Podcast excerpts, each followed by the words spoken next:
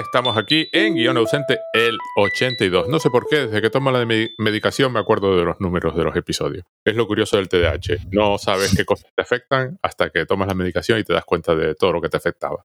En pequeños y minúsculos detalles de la existencia humana. 82 ya. ¿Cómo? 82 ya, con suerte llegamos a los 100 antes de acabar. Con suerte llegamos a los 100 antes de fin de año y mantenemos a, al mandamás de Cuanda contento y feliz porque tiene otro podcast con 100 episodios, que es lo guay. Y hemos venido aquí a hablar de mi libro. Ese chiste ya no se lo recuerda a nadie, ¿no? Eso ya no. ¿Y tú? ¿Y tú sabes de qué estoy hablando? Sí, sí, yo sí sé de lo que estás hablando. Ah, sabes de lo que estoy hablando. No eres tan, no eres tan joven. Se te, escucha un poco saturado, creo. Se me escucha un poco saturado, vale, perfecto. Sí, es que pues a mí me sale, me sale, me, sale, aquí la línea demasiado. Ahora, no, esto es muy saturado. Ahora, ahora, ahora, ahora se me oye. Debería oírseme bien. Ahora ya está. He subido un poco el volumen y ya está. Vale, pero ahora se me oye bien, ¿no? Ahora se te oye bien. Es que se te picaba mucho. Me picaba mucho. Bueno, eso de. Hemos venido a hablar de Barbie, de Greta Gerwig, la película del 2023, que ella sola, según si te fías de los periódicos, ha salvado a la taquilla mundial en el año 2023, porque aparentemente no ha habido películas taquilleras este año. Todas las películas han perdido dinero, nadie ha ido al cine a verlas.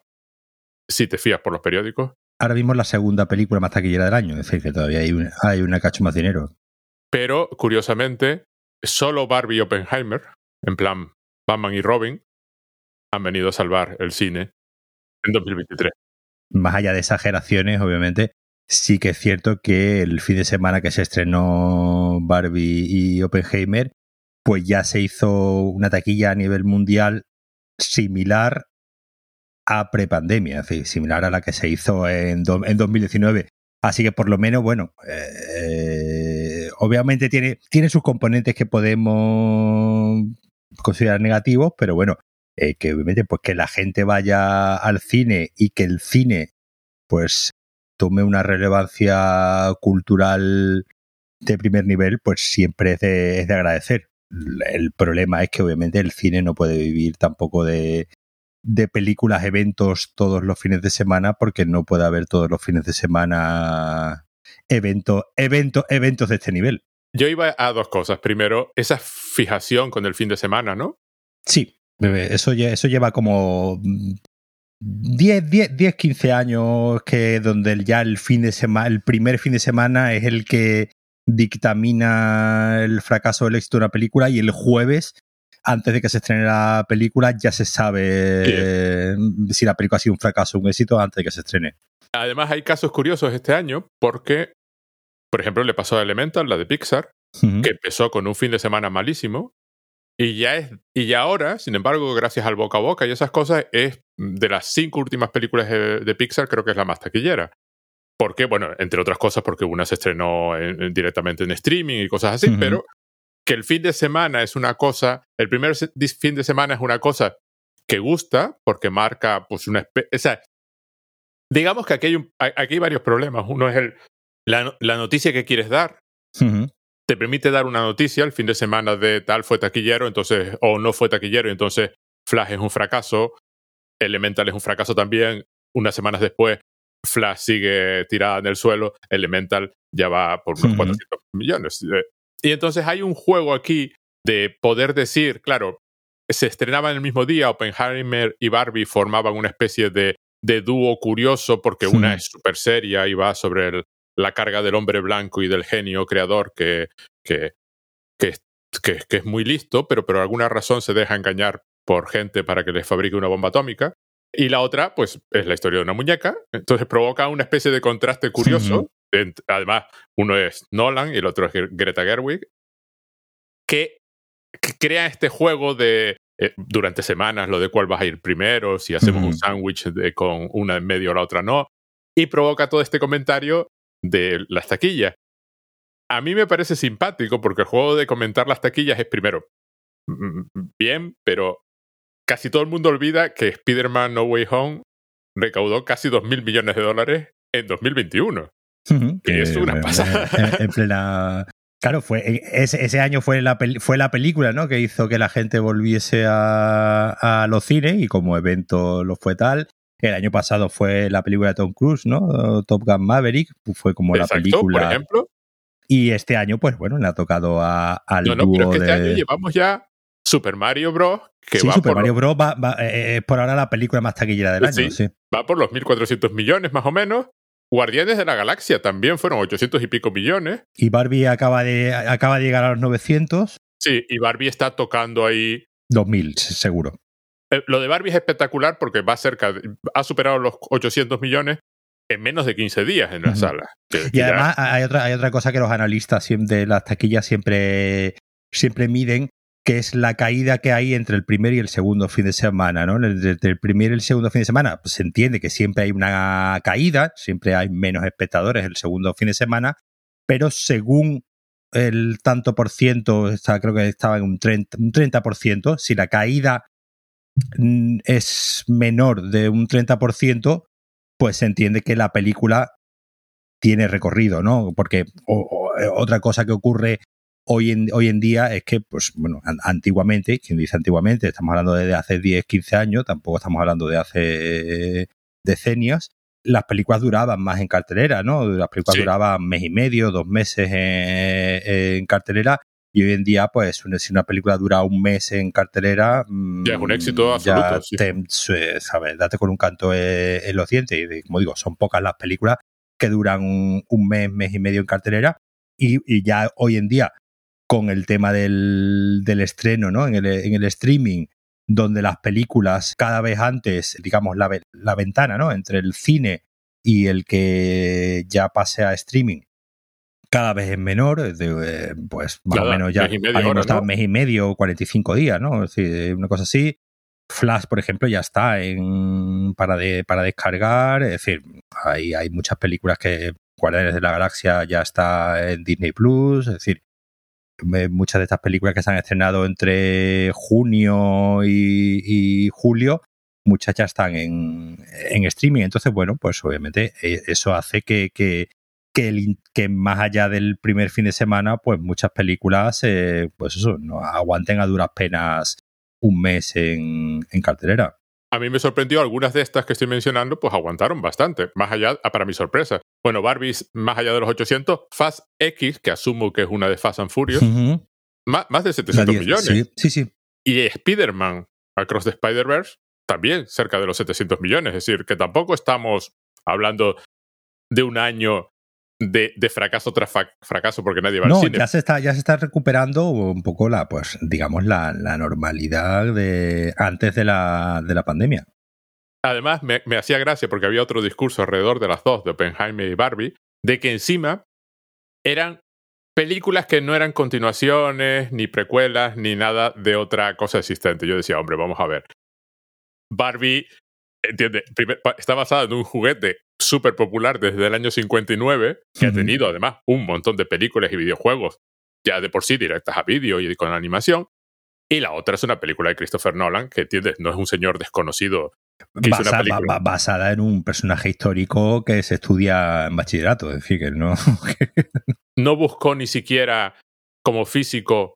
Digamos que Albert Einstein hubiese sido demasiado obvio. sí, sí, sí, sí. Fermí, ¿no? Que lo mencionan en la película, por ejemplo. Es no, que sale en la película y sale, y sale todo. No, no, pero digo Fer- Fermí, por ejemplo, que lo, que, que- que le- que lo mencionan en la película, que obviamente pues, sería un personaje más desconocido. pues sí, por ejemplo. Y un amigo ayer estaba hablando, me decía, no, es que luego sale un físico que toca los bongos. Y yo, ¿sale Richard Feynman en la película? Porque, sí, claro, sí. Pero, pero es esa cosa. Si sale Richard Feynman, tiene que salir tocando los bongos, porque era su cosa famosa de que Sí, es que la película tiene, un- tiene un momento rollo Ocean's Eleven, ¿no? Cuando van Ah, vale, un poco recopi- recopilando a diferentes científicos, haciendo como un, un cast, ¿no? De, de científicos aquí, y de hecho, pues obviamente a uno de los que intenta fichar es a Albert Einstein. Y, y bueno, pues sí, salen varios, varios científicos de, de renombre que de los que van diciendo lo- los nombres y obviamente, pues obviamente el, el- el más conocido de todo es Oppenheimer y por eso es el, prota- el protagonista absoluto. Pero por eso, que digamos que no son ninguna una cosa que surgió de la nada, además con campañas de publicidad más o menos explícitas desde hace meses, con lo cual, Sí, y, sí, sí. y Nolan con todo esto de eh, eh, los cines han tenido que cambiar las, las bandejas que usan para poner las películas porque es de 75 milímetros y en Minimax y han tenido que poner no sé qué para sujetarlas. Quiero decir, hay todo un rollo asociado a, las películas en sí, que bueno, vamos a ver. No estamos hablando de películas independientes hechas por señores desconocidos. No, no, no, no, no, Estamos hablando de una película. 200 millones, 300 millones de dólares con una inversión de 5 millones. Ni siquiera estamos hablando de algo como el primer Deadpool. Sí. Hecho completamente aparte de todo lo demás, hecho con un presupuesto ridículo que de pronto estalla. No, es eso. Que decir, vamos a ver. Que Barbie y Oppenheimer iban a tener buenos resultados, estaba, era evidente. Lo que nadie esperaba eran los buenos resultados de Barbie a ese nivel. nadie esperaba, digamos, el, el, fenómeno. Es decir, todo el mundo esperaba, obviamente, el fenómeno del primer fin de semana. Digamos que, bueno, que, que obviamente Barbie se impusiese a Oppenheimer era. Yo creo que todo el mundo lo, esperaba porque, obviamente, pues, es una película más familiar, ¿no? Es una película más. Eh, más alegre.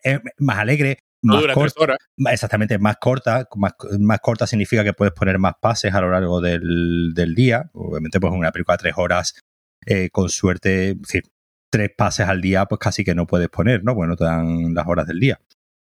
Eh, entonces, bueno, un poco se sabía que era lógico, ¿no? Que, que Barbie se impusiese a. La, la estrategia esta de poner las dos el mismo día de estreno es un poco. Barbie es una película de Warner y, Warner era la anterior casa de Christopher Nolan, que salió, digamos, en la productora ¿no? de las películas de Batman y las anteriores de, Nolan. Y, digamos, Nolan pues salió peleado con, Warner cuando, eh, pues por un lado, él impuso su máxima de estrenar en cines, eh, estrenar en cines Tenet en el verano ¿no? de 2020 en plena, en plena pandemia, Warner hubiese querido pues venderla a Netflix o, venderla o sacarla en streaming en HBO Max en, en otro momento y digamos pues Warner, pues Nolan digamos puso sus eh, cartas sobre la mesa y hizo que la película se estrenase, se estrenase en cines un poco a regañadientes ¿no? de, Warner y eso pues hizo un poco que saliese peleado con Warner y se fuese y se llevase el proyecto a otra a otra a otra productora. Esto pues, pues digamos provocó que Warner un poco para, para fastidiar pues pusiese el, el, estreno de Barbie el mismo fin de semana que Nolan estrenaba su, su película y y al final los espectadores hemos salido ganando porque pues, pues hemos podido de repente tener el cine, ¿no? Como, como digo, como evento cultural y fenómeno relevante, aunque sea durante un fin de, un fin de semana.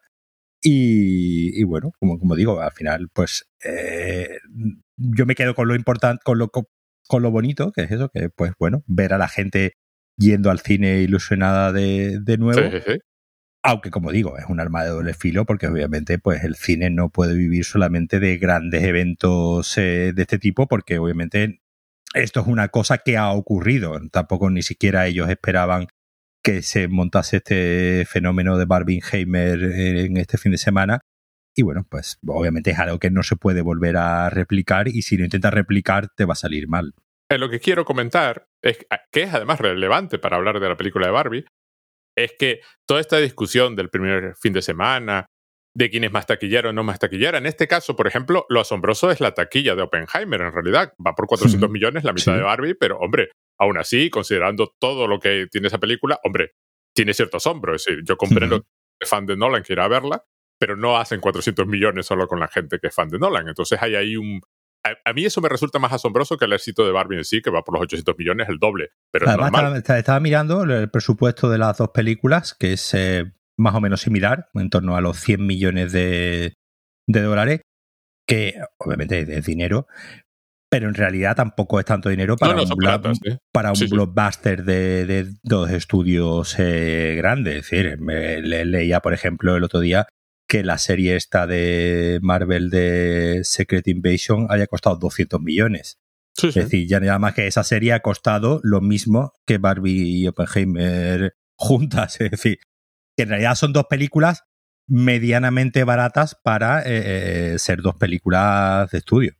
Bueno, han invertido mucha publicidad en Barbie, pero ponle 100 millones más en publicidad. Sí, sigue siendo 200 millones. Con 800 de taquilla, y lo que le queda, porque ya he dicho, recupera, recupera. ganancias tienes. Sí, lo que quiero decir es que toda esta discusión de taquilla, quién es más taquillera, olvidar la taquilla del año, es decir, no ir ni a mirar cuáles son las películas más taquilleras, hay un, hay un género periodístico muy dado a, a coger este tipo de anécdotas que benefician a, los estudios, es lo que los estudios quieren. Hablan de Oppenheimer como el gran fenómeno, Oppenheimer Barbie como el gran fenómeno del año, olvidando que, bueno, el año tiene más cosas y hay que poner muchas condiciones, en plan, verano, dos, el mismo día, tonos muy diferentes para construir la noticia. Y hay un proceso ahí de deliberada construcción de una cierta noticia, precisamente como promoción de la.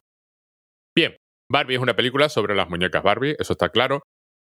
Pues quiero dejar claro un par de cosas antes de empezar. Para los que han visto y no han visto la película, vamos a admitir un par de cosas. Está basada en una muñeca, en una línea de muñecas, de juguetes, como la Lego película. Bien, una película basada en algo así de dos grandes, eh, hecha por dos grandes corporaciones como Warner y Mattel. Vamos a ver. No se le puede pedir que sea anticapitalista y antisistema porque es un producto del sistema. Es decir, vamos a ver, seamos realistas, hay cosas que no puede hacer y además la película es perfectamente consciente de no puede hacer. Hay una entrevista extraordinaria en un, de un podcast americano con Greta Gerwig, donde te queda claro que ella es perfectamente consciente de todo, una mujer súper inteligente, muy, muy, muy, muy, muy, además muy, muy, muy conocedora del cine, que en un momento, bueno, ya lo comentaremos después porque fue una anécdota divertida, entonces es perfectamente consciente que puede hacer, no puede hacer dentro de una cierta libertad de que ella, bueno, pues un poco hace lo que, lo que puede, ¿no? Y entonces vamos a admitir que eh, eso pasa Aparentemente la gente solo se acuerda de que se gana dinero vendiendo muñequitos con este tipo de películas. Pasó con la Lego película, en un comentario que se hacía, es que es un anuncio de, de Lego. Sí, claro. Sí. que es un anuncio de Lego, pero es que Star Wars es un anuncio de los muñequitos de Star Wars. Si te pones en plan. Sí, sí. Porque en última instancia es lo que quieren. Hay un chiste en Barbie que ya comentaré después que juega con esa idea y además es un chiste evidentemente gracioso porque suena totalmente falso, sabes que es mentira totalmente lo que se está diciendo en ese momento, pero se juega a que es verdad, ¿no? Y entonces, no podemos olvidar que las películas hechas por Hollywood son productos comerciales. E incluso Oppenheimer es un producto comercial. es decir, no le dieron dinero a Nolan para hacer esta película para perder dinero. Y en el peor de los casos de que la película perdiese, imagínate que pierde dinero Oppenheimer. No va a perder, ya, ya no puede perder. Pero imagínate que pierde bueno, ganas algo con ella, en plan prestigio, tienes a Nolan, ya la otra, ya, ya. Eh. Cuando eso pasa, tenemos suerte si son inteligentes, están bien dirigidas y son visualmente interesantes. Es decir, no hay más. Es decir, no esperes. Si quieres una crítica feroz y feminista, no, ni Barbie, ni. Y si quieres un comentario sobre, no sé, la, la la participación en la creación de una bomba, pues por lo que sé de Oppenheimer, tampoco, más allá de ciertos límites. Hay cosas que no puedes decir en cierto tipo de productos, pero lo sabes cuando lo, cuando lo, lo hace. Y lo sabe Greta Gerwig, es perfectamente consciente de eso, queda claro en la entrevista. La entrevista, ya te digo, es extraordinaria, porque era un podcast de cine que yo no conocía, americano, hecho por unos tíos relativamente jovencitos, a mí me parecen muy jovencitos, pero tienen 30 años que saben muchísimo de cine. Y entonces tú te pones a ver entrevistas con Greta Gerwig y son los únicos que hacen preguntas sobre ¿y aquel plano cuando el pie y no sé qué, o las cámaras que se usaron y las lentes para el mundo real y el mundo no real, y aquella referencia a Kubrick, y te quedas, a, porque claro, no es nada normal si ves las típicas entrevistas periodísticas a directores eh, y jugabas con Barbie cuando eras pequeña y cosas así, ¿no? Estos van directos a, además como muy alegres ellos también, ¿no? Y entonces es como muy entretenido, ¿no? Aparte que la entrevista estaba hecha en un set decorado con cosas de la película de Barbie. Entonces estaba una cámara rosa, de color rosa, una cámara de cine, y es muy simpático. Entonces tenemos a la Barbie estereotípica que un día empieza a darse cuenta de que tiene emociones extrañas que no conocía, como por ejemplo la muerte. Tenemos a Ken, su novio, estereotípico también, que están allí, viven todos en Barbielandia, que es una especie de utopía maravillosa donde mandan las Barbies porque son las importantes y los Ken, pues en algún momento del día desaparecen y vuelven en otro momento del día, nadie sabe a dónde van. ¿A dónde van? Ryan Gosling es el que hace de Ken, es fabuloso. Es que Ryan Gosling es un actor cómico eh, que, no, digo desaprovechado porque, porque ya ha tenido varias, oportunidades de, demostrarlo, simplemente que, y, esto ya lo hemos hablado otras veces, ¿no? La, comedia hoy en día es un género que en Hollywood, pues digamos, no se trabaja tanto como si se hacían años anteriores. Y en Ryan Gosling estamos perdiendo un actor cómico de primer nivel, ¿no? Hay una, hay una película que hace con con Russell Crowe, no me acuerdo mismo cómo se llama en, inglés, era dos tipos, dos tipos duros, donde, donde Ryan Gosling hace precisamente de un chaval con, con TDA, no, no lo dicen en la película, pero después él contando, ¿no? En otras entrevistas, digamos, pues que a la hora de componer el personaje, pues eh, eh, eh tomó rasgos, ¿no? De, de, una persona con trastorno de déficit de atención e, e hiperactividad y se nota en la película y el tipo compone un, panel, un papel eh, cómico dentro de una película, digamos que es más, que es una, una comedia policíaca brillante. Y, como digo, el, el, tipo desde, desde hace muchos años viene demostrando que es uno de los actores más versátiles y que la, y que, que la comedia eh, ahora mismo, pues, eh, pues probablemente uno de los, de los actores más, divertidos que hay aquí y aquí, digamos, pues roba totalmente, le, roba totalmente el protagonismo a, Barbie en la, en la película en ciertos momentos. Cuando Ryan Gosling está con otro actor, le roba totalmente la escena. Es decir, sus reacciones son tan... Además, lo comenta Greta Gerwig en la entrevista, lo bueno de Ryan Gosling es que hace todo con la más absoluta seriedad, que es parte de la gracia de verle hacer esto. Y luego tiene un control clarísimo eh, facial Ken solo existe por Barbie. Ken mira a Barbie como, bueno, vamos a ver. En esta película, Ken ocupa el lugar que ocuparía una mujer en una película convencional. esa, es la, esa es la sátira de la película. Es decir, la película es el, hombre, el, hombre, florero, ¿no? Como una mujer en la mayor parte de las películas está para mirar al protagonista, Ken está aquí para mirar a Barbie. Que se revele en cierto momento es, es parte de la sátira que está montando ¿no? la película. película tremendamente satírica, no es no pretende ser otra cosa más que eso, ¿no? Pero hay momentos en que, claro, Barbie eh, le dice muy bien hecho Ken o cosas o frases de este estilo, una Barbie o otra Barbie. La protagonista es, Margot Robbie, la Barbie estereotípica. Y él, pues de pronto, claro, mueve la cabeza a toda velocidad y pone unos ojos de estos de absoluto perrito que acaba de recibir el, lo que quería, ¿no? la caricia que quería. Y lo hace con tal perfección que hmm. te provoca la, risa. Todos sus, todas sus reacciones son perfectas y el timing es absolutamente perfecto, que lo que tú dices, es un actor cómico brutal. Eh, me recuerda a, John Hamm, ¿no? El de... Sí. sí, sí, es otro que también, es decir, además, tienen esas caras que, que parecen otro, o sea, que parece otro tipo de actor, además está perfecto aquí como Ken. Y entonces verles reaccionar así, ¿no? Verles ese timing cómico es todavía más gracioso por el hmm. tipo de, de, de, físico que tienen, ¿no? Y aparte que los dos son extraordinarios actores, los dos, ¿no? Y Ryan Gosling aquí se sale, se habla de que, hombre, si hubiese justicia en este mundo, sería mejor, mejor Oscar mejor actor de reparto, porque efectivamente eh, no, no, no, no tiene, vamos, está, está estupendo. Bueno, pues como tienen estas visiones de muerte y, sentimientos que no deberían sentir en, Barbilandia, que es todo felicidad y fiestas de pijamas todas las noches, de las Barbies, no los que desaparecen. Y buenos días y todo es maravilloso y estupendo y hay un tribunal supremo hecho solo de Barbie y la presidenta es Barbie y ahí no hay ningún problema nunca. Pues empiezan a pasarle cosas a nuestra Barbie protagonista, los pies para llevar tacones se le quedan planos, eh, cae del tejado en lugar de flotar grácilmente hasta el coche y cosas así. Así que va a visitar a la Barbie rara, que es la Barbie con la que las niñas jugaron de más y le cortaron el pelo, le dibujaron, que es otra. Kate McKinnon está espectacular también haciendo de... de o sea, es, es perfecta para... Otra, eh, otra vez, porque es una actriz capaz de poner una cara que parece ir chocar ligeramente con lo que está haciendo o diciendo.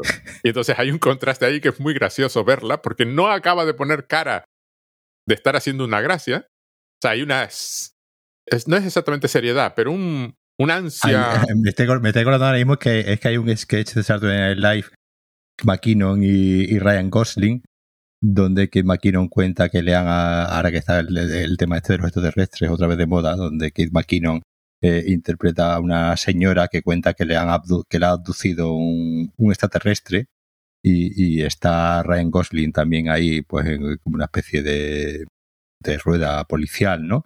Y, hay un momento en el que Ryan Gosling no puede aguantar la risa, y es estos momentos de Saturday Night Live donde los actores ya, obviamente, como todo esto es en directo, pues hay veces, ¿no? Que se, que, se les va, que se salen, ¿no? Del personaje y le da un ataque de risa.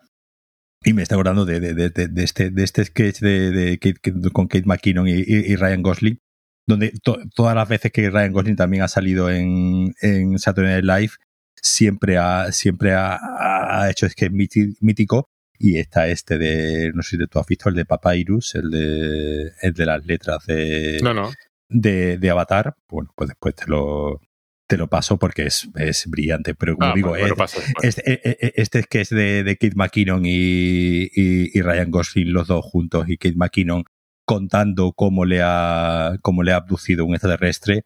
Eh, eh, como digo, es buena muestra de que, de que de que, de que Greta Gerwig ha sido muy inteligente a la hora de, de, buscar actores y actrices que sepan, ¿no? Darle este timing cómico a la película y también este componente absurdo, ¿no? Porque la película juega muchas veces y se acerca muchas veces a cierto humor, ¿no? De Saturday Night Live, de, en este humor, eh, eh, como digo, eh, absurdo y, y, muchas veces pues un poco over the top, donde, donde donde el realismo salta por los aires y el personaje de Kate McKinnon además representando ¿no? a esa Barbie Barbie rara, ¿no? Weird Barbie, que es la Barbie con la que las niñas han jugado de más y han un poco como ocurría, ¿no? En Toy Story, donde empezaba el niño a, ¿no? a componer eh, un, nuevo juguete con otros juguetes, ¿no? Y, arrancándole los brazos y, y, pintándola, pintándola además. Y, y demuestra, pues obviamente, obviamente yo no he tenido, no he jugado con Barbie, no he tenido Barbie, pero este tema de, de jugar con las Barbies de más y terminar cortándole, cortándole el pelo, maquillándolas y, destrozándolas totalmente, es algo con lo que muchas niñas y mujeres se han sentido identificadas y entiende que han hecho alguna vez. Yo tengo una Barbie. ahí la Barbie espacial. Yo tengo la Barbie espacial, es la segunda Barbie espacial que tengo. La primera la regalé, que la usé para hacer un vídeo y luego me di cuenta que quería hacer otro vídeo sobre la historia de Barbie en el espacio, porque es un tema que ahora, ahora iré, y me compré otra. Eh, y entonces quería, quería las Barbies espaciales caras, las que están basadas en, en, mujeres astronautas reales, pero esas son bastante más caras.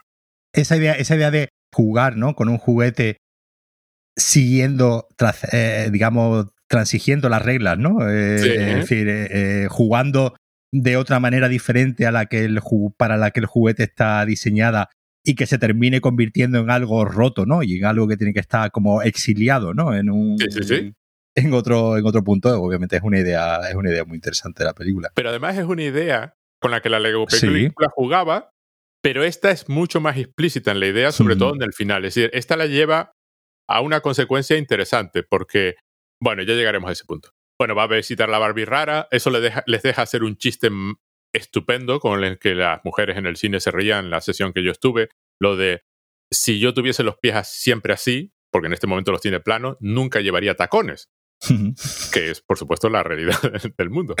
La Barbie rara, pues básicamente hace un Matrix y le da a elegir entre dos tipos de calzado, uno plano y otro tal, que tienes que ir al mundo real y encontrar a la niña que está jugando contigo, lo cual lleva a lo que tú acabas de comentar, es decir, proyectar en el juguete no lo que la corporación que lo controla quiere que proyectes, sino tus propias emociones reales. Alguien está proyectando sus emociones sobre Barbie y por eso Barbie está asistiendo todas estas emociones existenciales.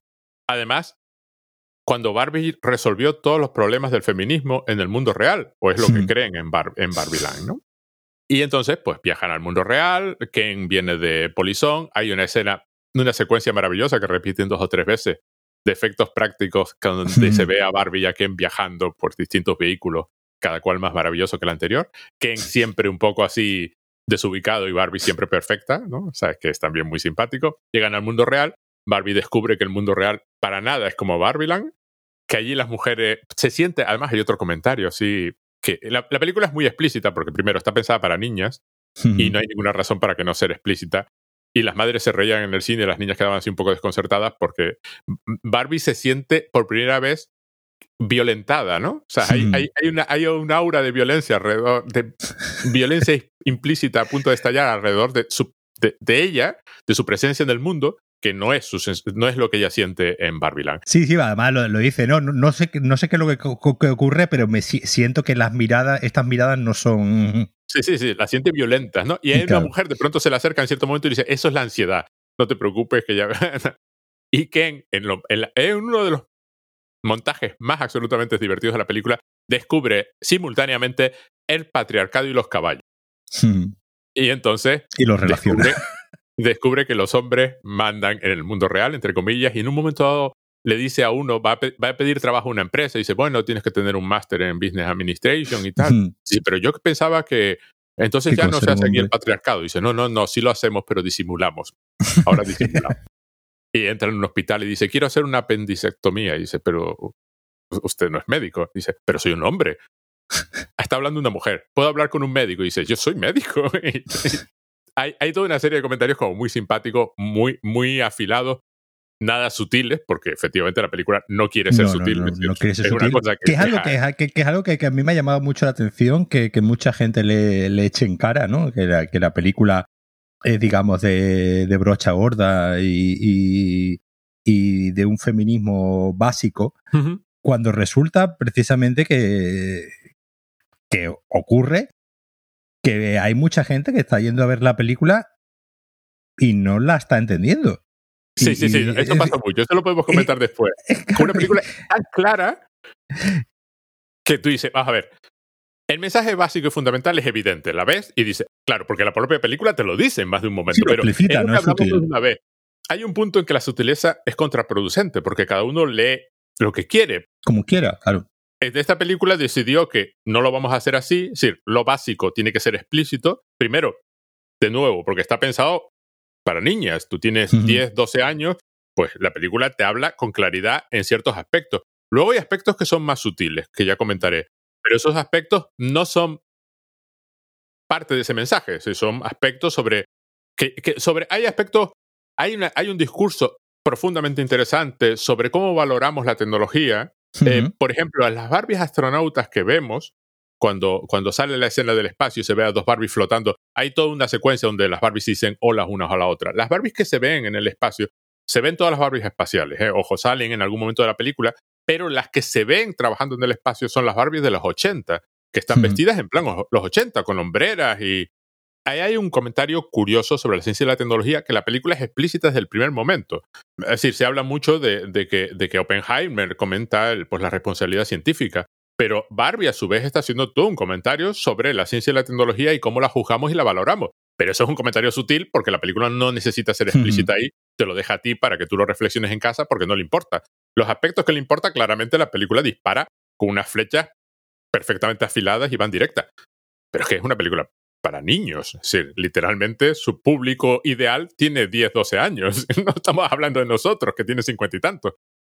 Y es una sátira. Las sátiras nunca son sutiles. Las sátiras, lo, guay de las sátiras es precisamente que hacen explícito lo que en, otro tipo de obras sería subtexto. Y claro, por supuesto es explícita. Cuando va, cuando detienen a Barbie y los propios policías están haciendo comentarios sexistas con la Barbie delante, pues ahí hay un, ton, una cosa es evidente, por supuesto que es evidente. Cuando se acercan a los de la construcción, dice aquí vamos a encontrar empoderadas y tal. Y lo de la construcción empieza a hacer comentarios que Barbie no entiende, pero sí entiende el motivo por el que se los están haciendo. sí, sí. Entiende que hay un doble sentido ahí que, que, a ella se le escapa, pero que no es agradable, ¿no? Y eso es muy, eso es muy importante. Bueno, hay una escena chulísima ahí justo en medio en este momento, cuando está en el mundo real, en medio de la película, pero la vamos a dejar para después porque es chulísima y vale la pena comentarla. Ken descubre el patriarcado, vuelve a Barbie convence a todos los Kens de que con el patriarcado se vive mejor, quitan el poder a todas las Barbies y planean votar la constitución de Barbie para dejar el patriarcado para siempre. De Barbieland, digo.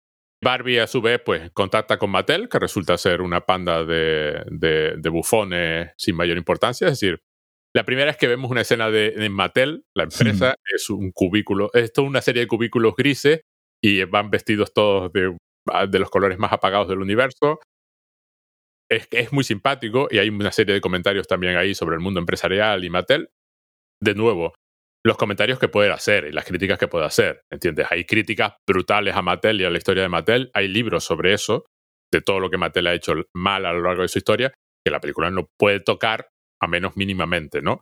Porque efectivamente Mattel les diría, llega un momento, hay, hay una crítica hay un cierto nivel de crítica que se puede incorporar al propio producto que estás vendiendo. Sí, sí, ya lo hemos hablado muchas veces, ¿no? Que, el capitalismo tiene esta, esta capacidad tan de supervivencia de incorporar la crítica en su propio. Pero algunas críticas, hay críticas que no se pueden incorporar. no, no, claro, claro, de, incorporar cierto nivel de crítica para que un poco parezca, para que parezca que hace una especie de propósito de enmienda. Exacto.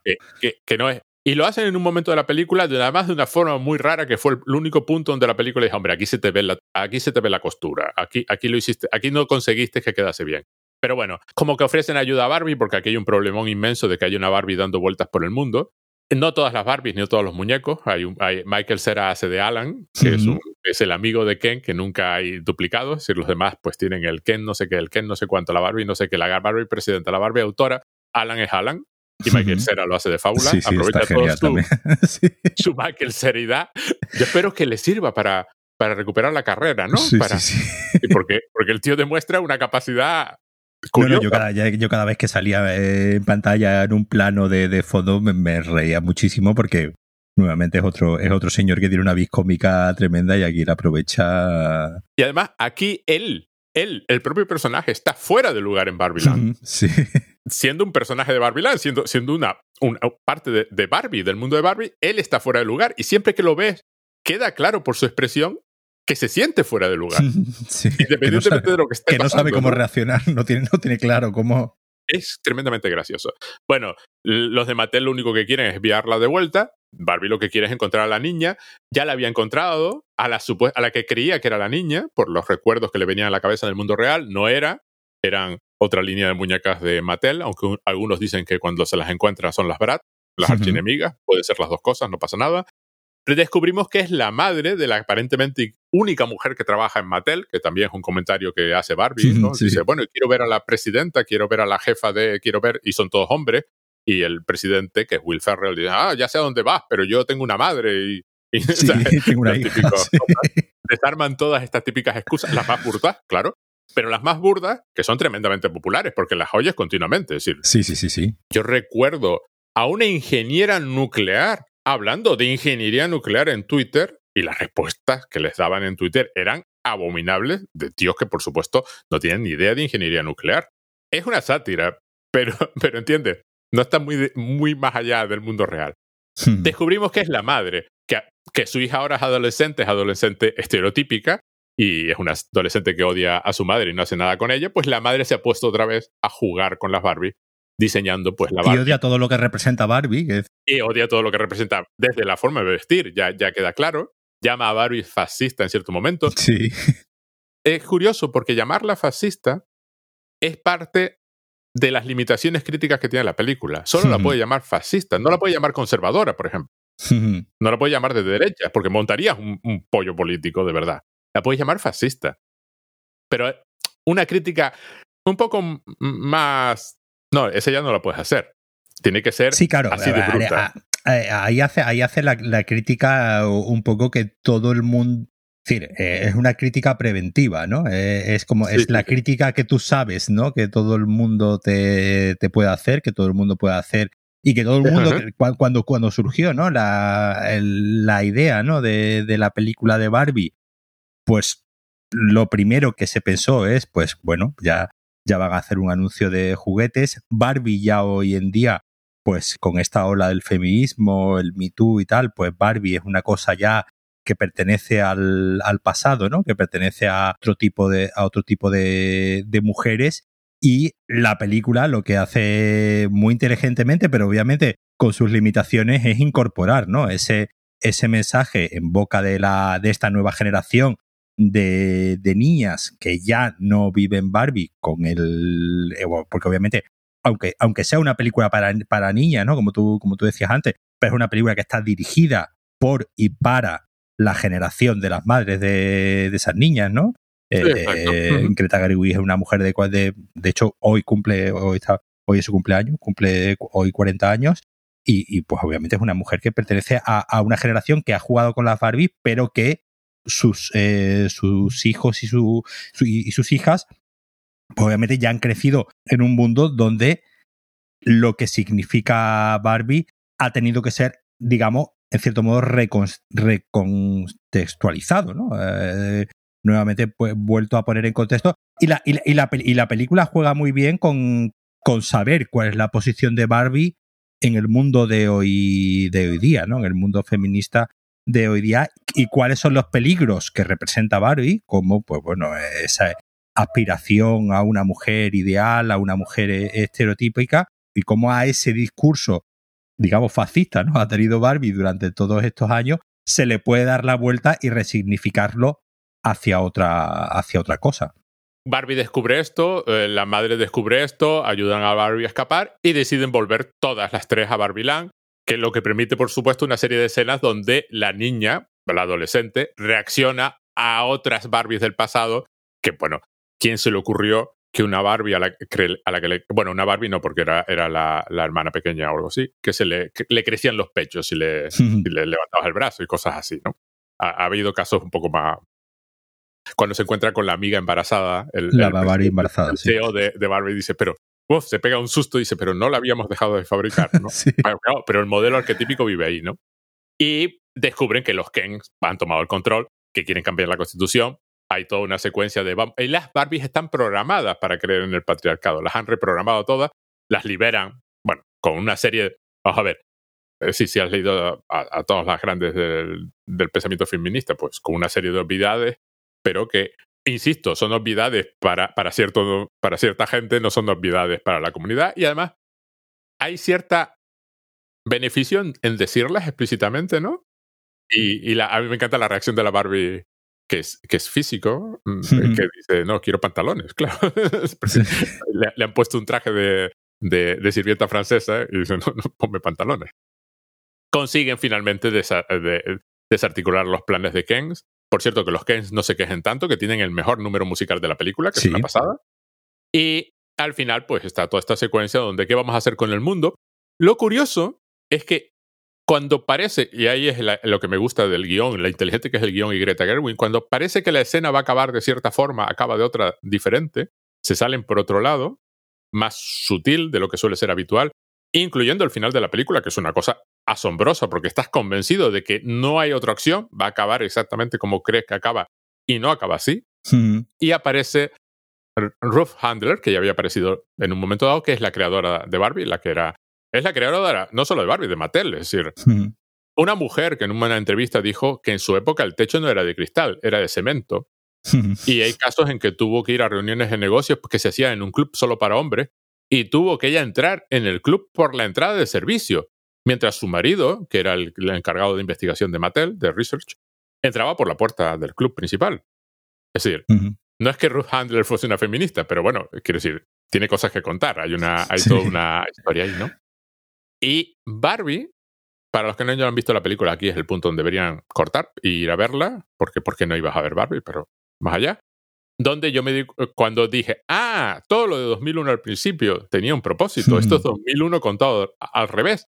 2001 va de un señor normal y corriente, bueno, entre comillas, es un señor, que se convierte en Dios, en un Dios, y esta película va de una diosa que se convierte en humana. y, y de ahí todas esas referencias a Kubrick a lo largo de la película, que hay como tres importantes. Y la secuencia inicial, que es la de 2001, la recreación de 2001, pero en lugar del monolito tenemos a la Barbie original, la que además vestía ese bikini de raya. Y la película acaba pues con Barbie en el mundo real haciendo una visita. A mí me asombró eso, ¿no? Que, que claro, desde el principio eh, ahí es donde voy a mi comentario tecnológico. Claro, hay toda una idea de cómo debe ser la exploración espacial, por ejemplo, ¿no? Como, se ve claramente en, 2001. Estos hombres casi robóticos, desprovistos de emociones y, y, el tipo de traje espacial, pues que tiene que ser, tiene que tener una cierta forma y tal, ¿no? Y hay una idea de si esto fuese de otra forma, ya no sería serio, ¿no? Que es lo que me gusta de que saquen a estas Barbies de los 80 con sus hombreras y sus colores así neón, chillones y estas cosas, flotando en el espacio diciendo Barbie. Y alguien en un podcast del, Museo del, del Aire y del Espacio de Washington comentaba, hablaban de esto, de la historia de las Barbies en el espacio, las Barbies astronautas, comentaban, ¿por qué no podría ser así? O sea, hay, un, hay un momento en que dice, si eso te resulta incómodo, la pregunta es, ¿por qué te resulta incómodo? Y examinar qué aspecto te resulta incómodo. Decir, ¿por qué crees que la exploración espacial tiene que ser como en 2001 y no como salen las Barbies aquí en el espacio? ¿Por qué si sustituimos a Barbie por el monolito, la reacción de mucha gente es, esta escena es ridícula, pero en 2001 era esta escena de, eh, eh, el, amanecer del hombre, ¿no? ¿Por, ¿Por, qué el artefacto tecnológico, que además Barbie, por cierto, es un artefacto tecnológico espectacular en su momento, costó tecnológicamente mucho fabricarla. Se usó un plástico nuevo y tuvieron que desarrollar técnicas de, de fabricado de piezas nuevas para poder hacer Barbie en su momento. Es decir, hay toda mucha tecnología metida en Barbie. ¿Por qué esa escena parece, para mucha gente además, y no un comentario, que es lo que es, un comentario sobre por qué tenemos esta percepción del desarrollo científico y tecnológico o del desarrollo de la humanidad, ¿no? Y no esta otra. ¿Por qué una parece ridícula y la otra no? Además, eh, además si recuerdas en, 2001 ese, ese momento, ese momento, ¿no? de, cuando aparece el monolito, era el descubrimiento de un arma.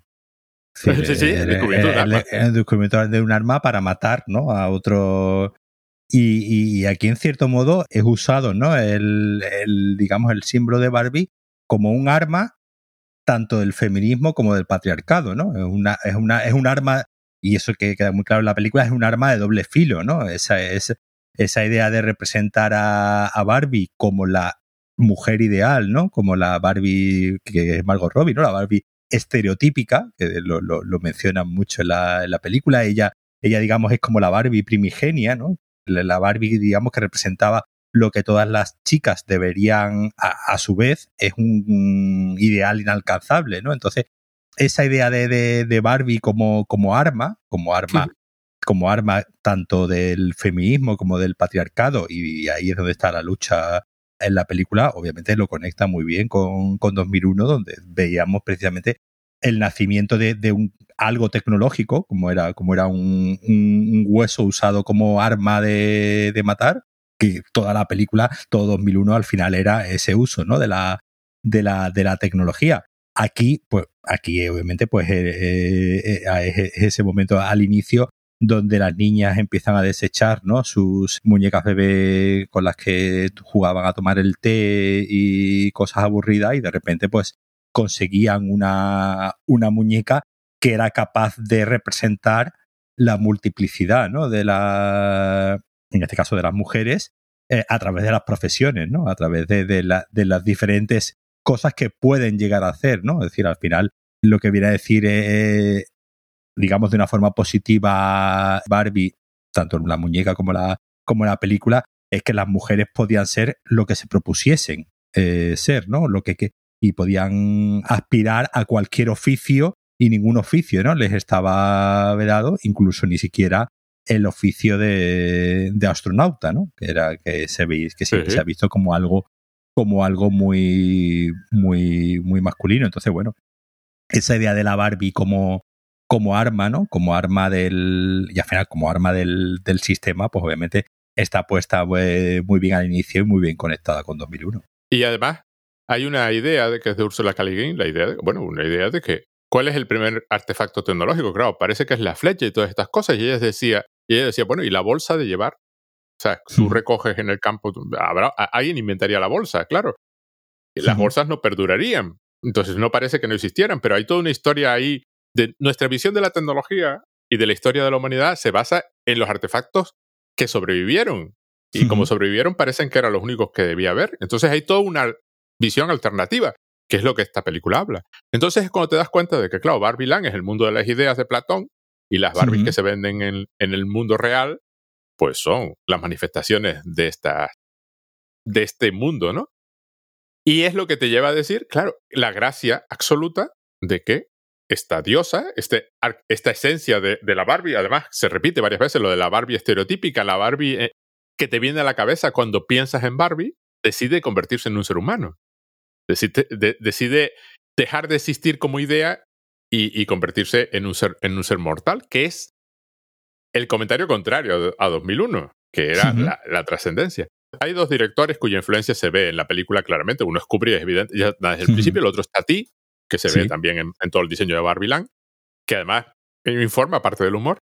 Y entonces ella comenta que, claro, que por supuesto le encanta Kubrick, ¿por qué no le iba a encantar Kubrick? O sea, ¿a quién, no, le, a quién no Kubrick no le parece un gran director? Hay referencias a The Shining, 2001, por supuesto, The Shining, que lo comenta en algún momento. Y cuando me llegan a la sala de los, sí. de los ejecutivos de Mattel es Doctor Strange Love. No, hay, no, hay, tu tía. Pero ella comenta que, claro, Kubrick es el parangón de cierta forma de masculinidad en el cine, ¿no? Sí. Es, es, todavía más masculinista de lo que era de lo que puede ser Nolan, que no se atreve a llegar a esos niveles, ¿no?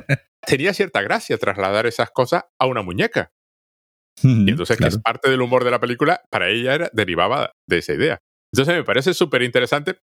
No solo, quiero decir, a ver, ella es muy inteligente, pero que todo esto informa a la película, le va dando vueltas. Hay un juego, ¿no? Con el, con el cine señoros eh, en general, en toda la, en toda la película, ¿no? He empezado, empezado obviamente con, con Kubrick y después coge hay un chiste eh, también acerca del padrino, ¿no? Donde en uno de estos Ah, sí, sí, sí, eh, bueno, el chiste del padrino es buenísimo.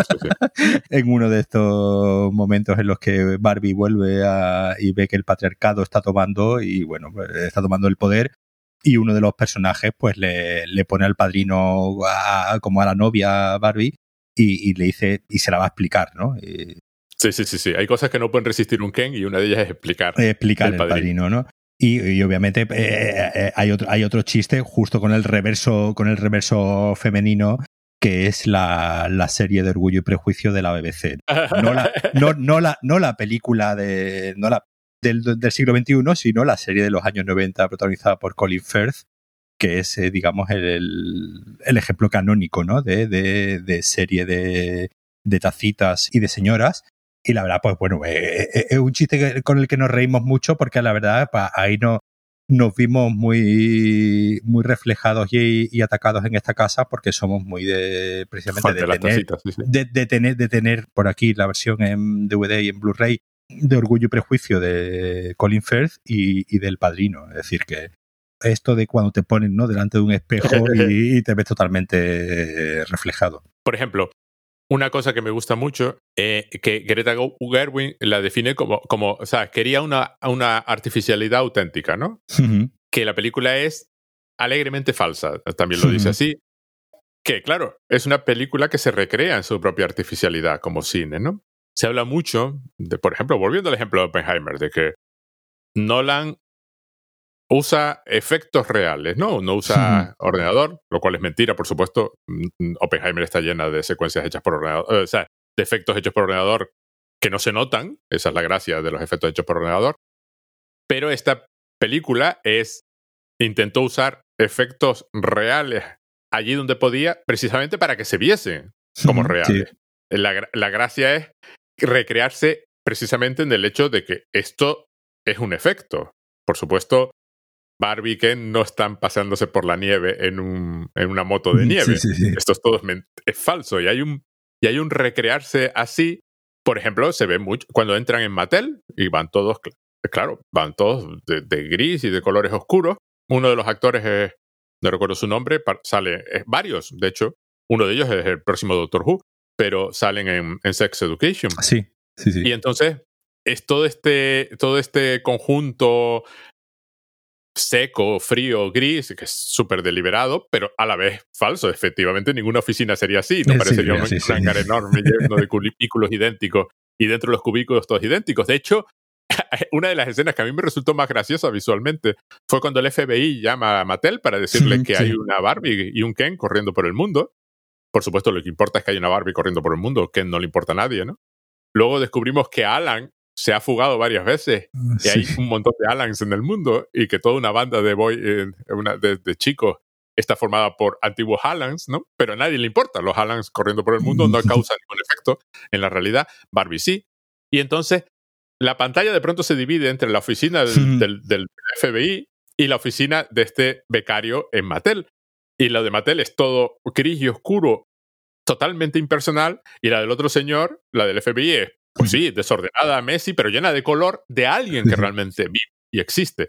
El otro es que ni siquiera existe, como más allá de de ser un, un engranaje en la máquina de Mattel, ¿no? Están deliberados. ¿no? Sí, hay un, hay, un trabajo de puesta en escena, me, me hace gracia pues, mucho cómo, cómo resuelven el tema de, del paso de un mundo a otro, ¿no? El paso de, del mundo real. Que, que, que, en otra película quizás se hubiesen embarullado, ¿no? En intentar buscar alguna solución, buscar un mecanismo, ¿no? De, del, del, paso de un mundo a otro y lo resuelve con un simplemente es un viaje de por diferentes escenarios y llegan al mundo real y ya está, ¿no? Y, y, lo mismo ocurre igualmente con los, con los personajes cuando pasan del mundo, del mundo real al mundo, al mundo de las Barbie, ¿no? Es, es esta idea de que pasan de un mundo a otro con una facilidad pasmosa.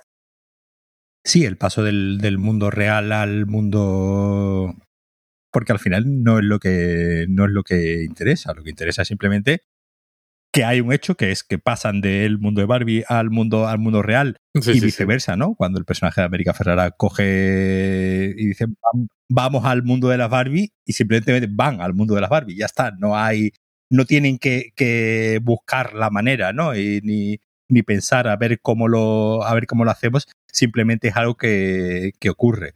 Y me, parece una manera muy, muy inteligente de, precisamente no darle más vueltas a la logística necesaria para pasar de un mundo a, otro. En otra, que en otra película hubiesen tenido que, que idear, ¿no? Todo, todo un sistema toda una parafernalia tecnológica de cómo, de cómo hacerlo, y aquí simplemente es algo que ocurre por mera voluntad, ¿no? De, de los personajes. Simplemente pasa. De hecho, el personaje de McKinnon lo comenta porque dice. Claro. Tampoco lo pienses mucho. Sí, bueno, ¿dónde está el portal? Y dice, no, en realidad no es un portal, está, es un sí, viaje, está. pasa las hojas por donde tiene que pasar, tampoco lo pienses mucho. Y luego cuando están en Mattel, el personaje, el becario, pregunta, bueno, pero entonces, ¿Barbieland es como un mundo alternativo o es como un... dice otra cosa, otra de las típicas explicaciones. Y la respuesta es sí.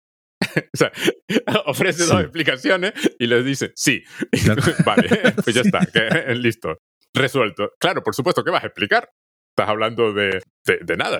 Necesitas sacar los personajes de un sitio y llevarlos a otro. No, y además me hace mucha gracia también esa idea de que supuestamente Mattel sabe que eso es posible, que eso puede ocurrir y ha ocurrido otras veces, lo claro. que pasa que no de una vez tan grave como esta, como esta vez. Esa idea de que, de que esa gran corporación mantiene en secreto, ¿no? Es, ese mundo paralelo, esa realidad alternativa, esa otra, esa otra dimensión, y que esto es algo que ha ocurrido y está prácticamente en manos de un becario eh, eh, deshacer el entuerto, ¿no? Sí, sí, sí. Al final acaba el becario siendo parte del mundo, que por, aparentemente todos los ejecutivos son, son cómicos, son actores cómicos. Sí, sí, sí, son y, actores cómicos. Y entonces acaba formando parte de este grupo que va a resolver la situación. Entonces están todos los ejecutivos y el becario, lo cual le permite al becario en cierto momento decir, yo no tengo poder, soy una mujer, que es otro de estos balas con las que la película dispara, ¿no?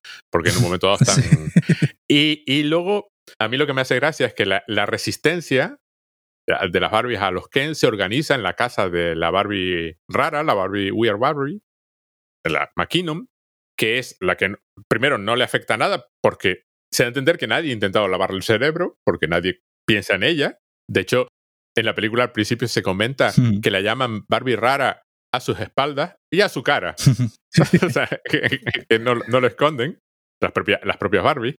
Y entonces se organiza allí, que es, a mí me hizo mucha gracia, porque ella cuando tiene que ir a visitar a la Barbie rara, sube. Hmm. Sube como una cuesta. La, la, casa de la Barbie rara está arriba. En una colina. En una colina. Y ve todo Barbieland. Y luego en un momento dado pregunta, ¿tienes un mapa? Y dice, no, no, sí, claro, por supuesto. Y saca una maqueta entera que se ha hecho de Barbieland. Dice, la he hecho yo misma, ¿no? O sea, hay un, y allí además están las, los otros raros, ¿no? El, el, el otro, que además son, son muñecas reales, de, unas versiones de Ken, unas versiones de Barbie, como muy extrañas y muy raras. Una Barbie que era una cámara de, sí. de, de, de vídeo y que tenía la pantalla por detrás, que además hace su propio comentario. ¿Quién quería esto? ¿no? O sea, en plan, ¿quién me, ¿quién me inventó? ¿no? O sea, ¿por qué soy así? Hay un, me gusta porque hay un tono así en plan Frankenstein, ¿no? ¿Quién me fabricó? ¿no? O sea, ¿quién se le pasó por la cabeza? Es donde presentan a la Barbie esta a la que le crecían los pechos. Salen un par de Kens así que también era muy raro. Uno de ellos que es famoso porque llevaba un anillo, porque alguien en Mattel, cuando lo diseñó en los años 90, pues lo diseñó con la cultura que les parecía chula de ese momento. Nadie, como no era una cosa tan visible en ese momento, nadie le dijo que ese anillo era un juguete sexual, aparentemente.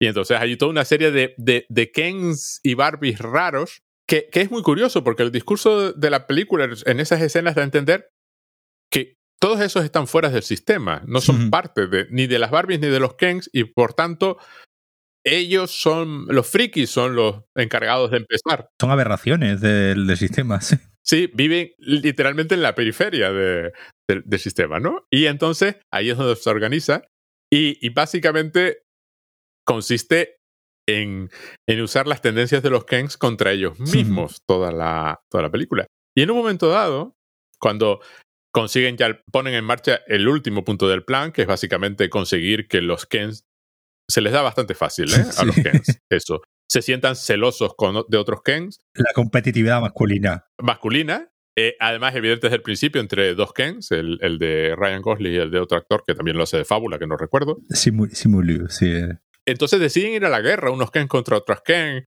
Y entonces está este comentario de pues, cómo nos vamos a distinguir, somos todos Ken. Y cuando dices que hay un Ken detrás de mí que, que tengo que hacer, y el otro dice, pero a las cuatro, usan esta terminología militar, hay unas cuatro en punto, y él dice, porque no, porque atacaremos a las 10, ¿no? Y entonces se enfrentan en la playa, porque el trabajo de Ken es playa, además.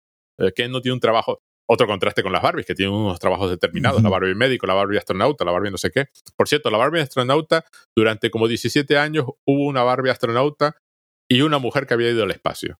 Y esa es la parte que sacar a la Barbie astronauta tiene de comentario. Es decir, eh, desde Terenskova hasta la segunda mujer en el espacio, que también era soviética, durante como 17 años coincistieron el hecho de que una única mujer había ido al espacio y una Barbie tenía traje de astronauta. Y lo tenía Ken también, pero eso no le importaba a nadie. el traje de astronauta de Barbie era el que llamaba la atención, ¿no?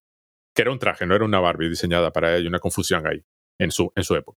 Y entonces es cuando se produce este número musical, con qué armas, y, y, y, entran los de Mattel allí, aparecen en medio de la batalla y dice, pero tienen armas aquí. Y dice, no, no, pero, pero pero con lo que sea, ¿no? Claro, como van a tener armas en el mundo de Bar.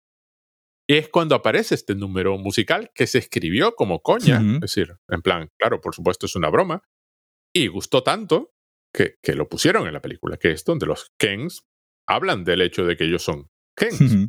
Y ponme tu mano masculina en la mía y cosas así, ¿no? O sea, hacen todos estos comentarios de de expresar emociones, pero a la vez que quede claro que las están expresando unos machotes, ¿no? O sea, que no las están expresando. Con un criterio heterosexual, claramente. Claro, claro, totalmente heterosexual. Y es cuando se dan cuenta de que habían quedado ese día para votar y se habían entretenido con una guerra y no habían ido a votar. A ver, una cosa. El hecho de que los Ken hayan retirado a las Barbies del Tribunal Supremo y las hayan sustituido por sus propios Ken eso es un comentario político como poco. Es, decir, es, una de las veces donde la película es explícitamente política. Y entonces preservar la constitución de Barbie Land consiste en eso. Lo cual, en un cierto momento de la película, lleva a esta frase que a mí me pareció brutal, la de algún día en Barbie Land los Kens tendrán la misma influencia y poder que las mujeres en el mundo real.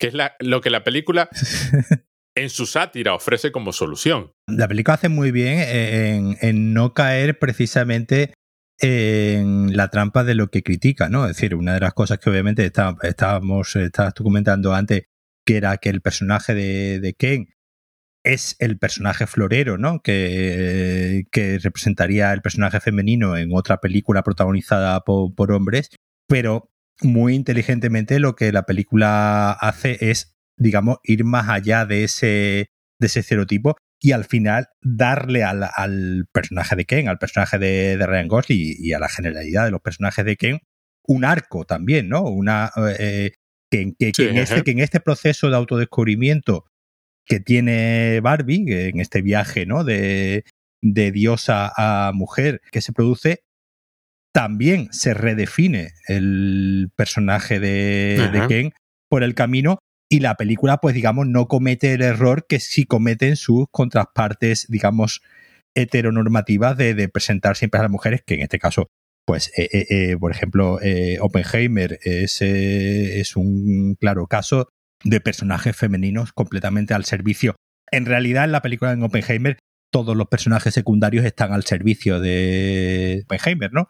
Pero en este caso, pues nuevamente, dos personajes femeninos están completamente al servicio y solamente aparecen definidos por el personaje masculino. Aquí, esa, esa idea de que el personaje masculino, aunque sea el secundario de la película, también puede tener un arco de autodescubrimiento, un arco de descubrimiento y un arco de redefinición, me parece otra nueva estrategia muy inteligente a la hora de presentar estos, estos estereotipos iniciales, ¿no? Que, el, que, que estemos hablando tanto de, no solamente de Ryan Gosling como actor, sino en sí de, del arco que tiene su, personaje, es una buena definición de, no voy a caer ¿no? en los mismos errores que estoy criticando y voy a darle a este personaje que tenga un mínimo arco, que en este caso pues es el de el descubrimiento del patriarcado, la puesta en marcha del patriarcado y después el digamos el desastre que todo eso que todo eso produce. Que este personaje al final se esté preguntando, bueno, pero yo quién soy aparte de tu simple acompañante y que la respuesta sea, pues eso es lo que tienes que hacer ahora, ¿no? Y esa, digamos, en cierto modo viene a decir como esa será tu película, ¿no? Es decir, es como, es como eh, a, tendría que haber un spin-off, ¿no? De, de, Ken en el que nos cuenten, ¿no? Cómo, cómo es ese, cómo será ese viaje. Pero ya el simple hecho de que se apunte, ¿no? El simple hecho de que, de que se deje, digamos, ese en el aire de ahora te toca a ti, ¿no? Eh, descubrirte, de construirte y, y preguntarte quién eres sin mí, o quién eres, y esa idea final, ¿no? De que, de que él insista que soy tu novio y que la película tan inteligentemente decida decir, no, no, no, decir, Barbie, Barbie decir, no, no, es que yo he decidido que no tengo por qué quererte, ¿no? Si yo quisiese quererte, te, te querría, pero no te voy a querer porque se me haya impuesto que tengo que quererte, ¿no? Que yo no, no, no, no te voy a querer porque se, porque se me haya impuesto que tienes que ser eh, mi novio, ¿no? Y esa, y esa idea final de, de, de, en cierto modo, de ella, ¿no? De rechazo hacia quién y, y, y, como, y como canta él, ¿no? En la, en la, en la canción, ¿no? Ella solo quiere ser mi amiga y yo quiero ser algo más, ¿no? Que obviamente pues esta idea tan, tan incel, ¿no? Del friend zone, ¿no? De, sí, sí. Del simplemente ser amigo y no ser algo, y no ser algo más.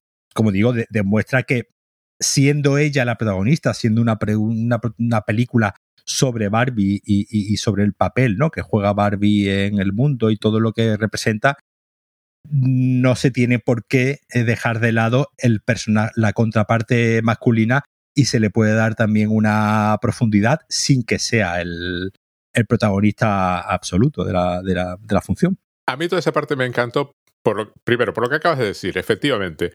Le damos arco a este personaje, dejamos claro que esa es su película, no intentamos hacer esa película dentro de esta película, que es otra solución. No, no, no, esta es la película de Barbie.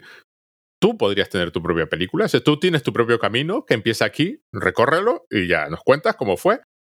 Y la idea de imposición, porque además cuando se resuelve todo, cuando por fin se disculpan ante, ante la Barbie rara y la presidenta le ofrece un puesto en el gabinete y, la, y, elige eh, sanitation, o sea, basura, o sea, y hay, hay todo un comentario curioso, ¿no? De que la Barbie, con toda la emoción del mundo, pida eso, la Barbie rara, ¿no?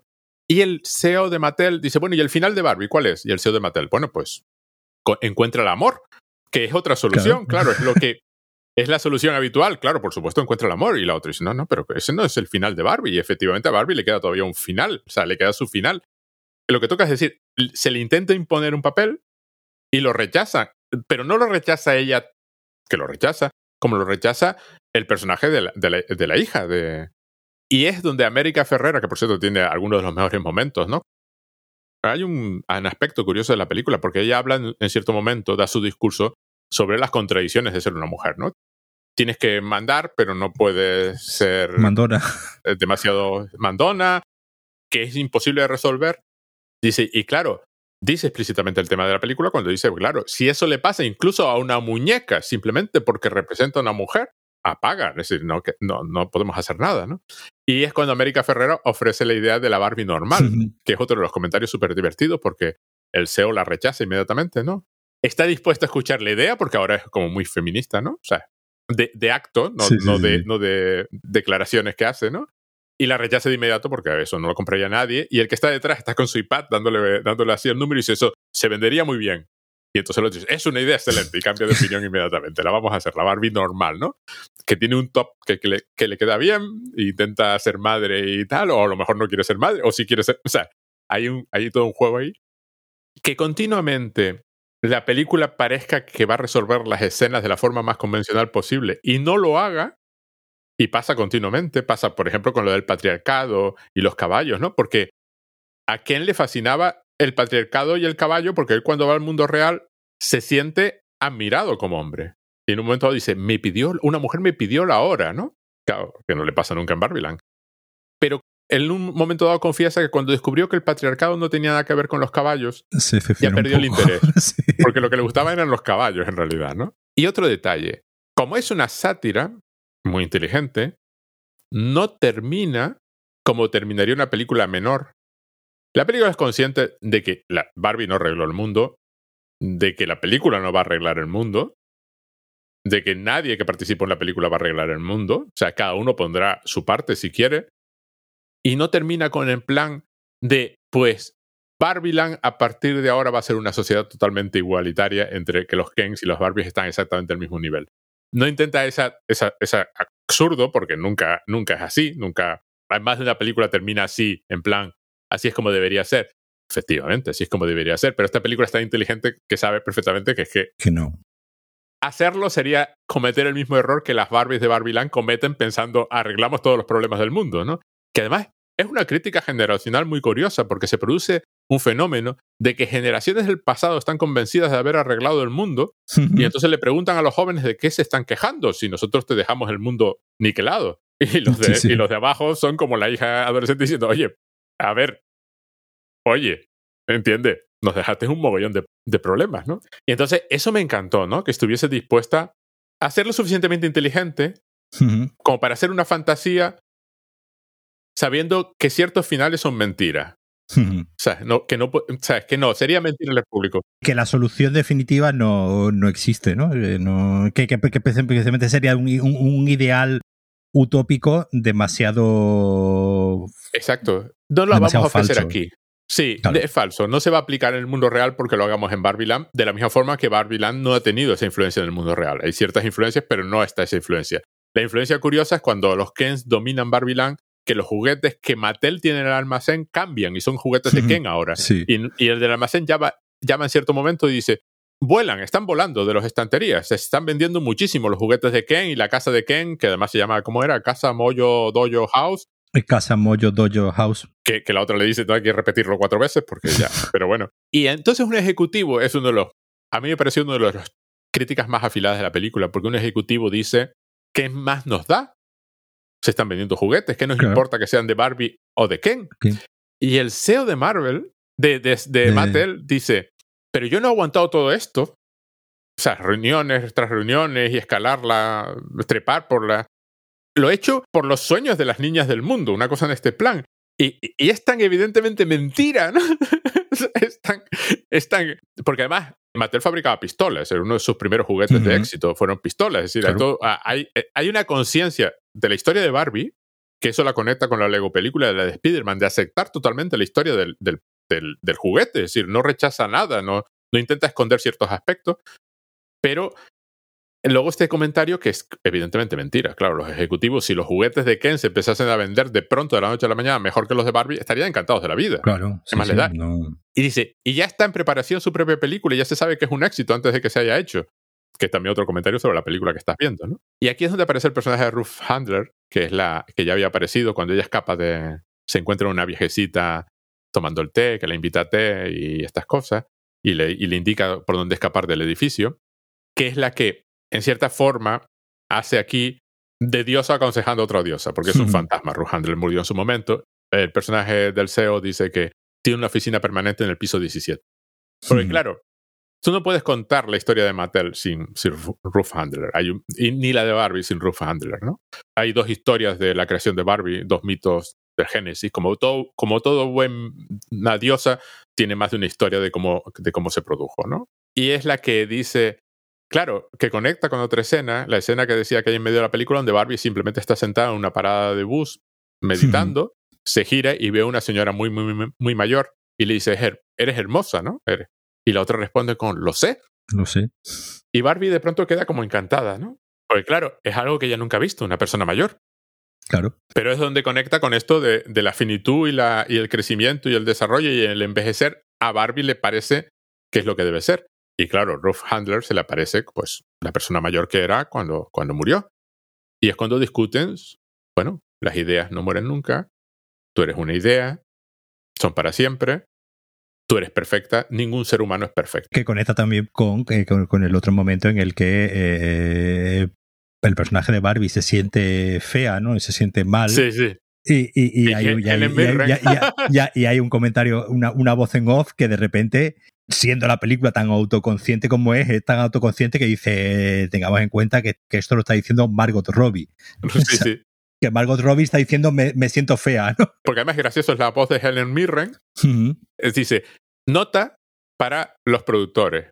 Margot Robbie no es la actriz, no es la actriz adecuada si quieres que esto uh, tenga cierto sentido, ¿no? O sea, eh, porque efectivamente, va a ver. Margot Robbie, que es la Barbie estereotípica. Hay un punto en la película eh, por el final, porque Ruth Handler le dice, los, los, los humanos solo tienen un final, mientras que las ideas viven para siempre. O sea, si vives en el mundo de las ideas, si eres una diosa, pues no vas a morir nunca, pero los humanos van a, van a morir. Pero hay un punto donde en la película se está diciendo, hay ideas que, que tienen que morir, ¿no? Y la Barbie estereotípica es una de esas ideas, que debería morir y aceptar que esa perfección es inalcanzable y que y que esa sombra es demasiado sombra. O sea, eh, eh, hay, no podemos vivir toda la vida bajo la sombra del monolito. Y Ruth Handler dice, porque claro, todo el mundo queda así como, ¡Ah! ¿no? Las Barbie, ¿no? Ah, o sea, ¿quién es, no? Hay un asombro, ¿no? Dice, ¿por qué pensabais que la creadora de Barbie iba a tener el aspecto de Barbie? Claro. Cuando, claro, no era la idea. Dice, claro, la idea no es esa yo soy una señora que sufrió una mastectomía y, tuvo problemas con Hacienda, ¿no?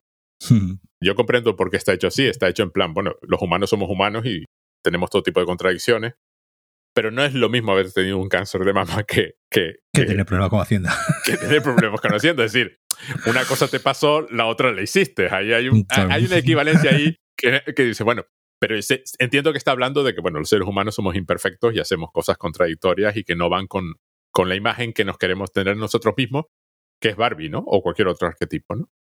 Que es donde empieza todo este comentario sobre, bueno, no te puedo, como en buena fe, no te puedo dejar tomar una decisión sin mostrarte lo que es.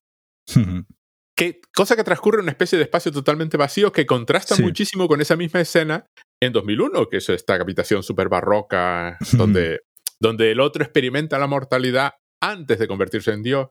Y aquí Barbie comprende el, mundo y la mortalidad antes de convertirse en humana, que es el caso contrario. Y, la habitación, y aquí en el caso de Barbie es un espacio vacío enorme, totalmente vacío, donde le muestran este montaje hecho con, con vídeos de los, del personal de la película, del equipo de la película, que es donde Barbie toma la decisión final de, pues sí, me voy a convertir en, en humana.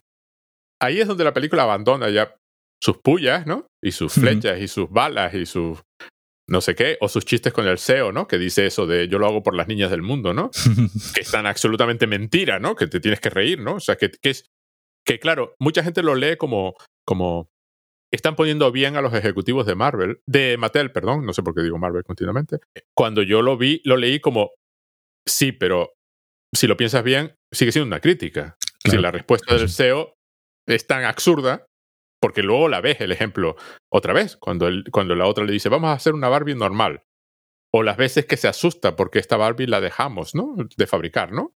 Pero aquí la película abandona todo eso y ya se vuelve, vuelve al tema existencial, vuelve a, la, a cómo empezó la película, ¿no? ¿Quién quieres ser? ¿Tú, tú eres una diosa perfecta, el monolito, o... ¿Y cuál es tu función hoy, eh, hoy eh, día? exacto. Eh, en un juguete que tiene tantas décadas de, de vida, pues obviamente ha pasado por muchas eh, definiciones y redefiniciones, ¿no? Y obviamente, pues uno de, de los temas de la película, especialmente cómo se puede redefinir Barbie hoy día, ¿no? Y Barbie decide, en la película, no en el mundo real, que la idea de Barbie, de Barbie estereotípica le ha, tocado, le ha llegado su momento. Que, que hay ideas que deberían morir.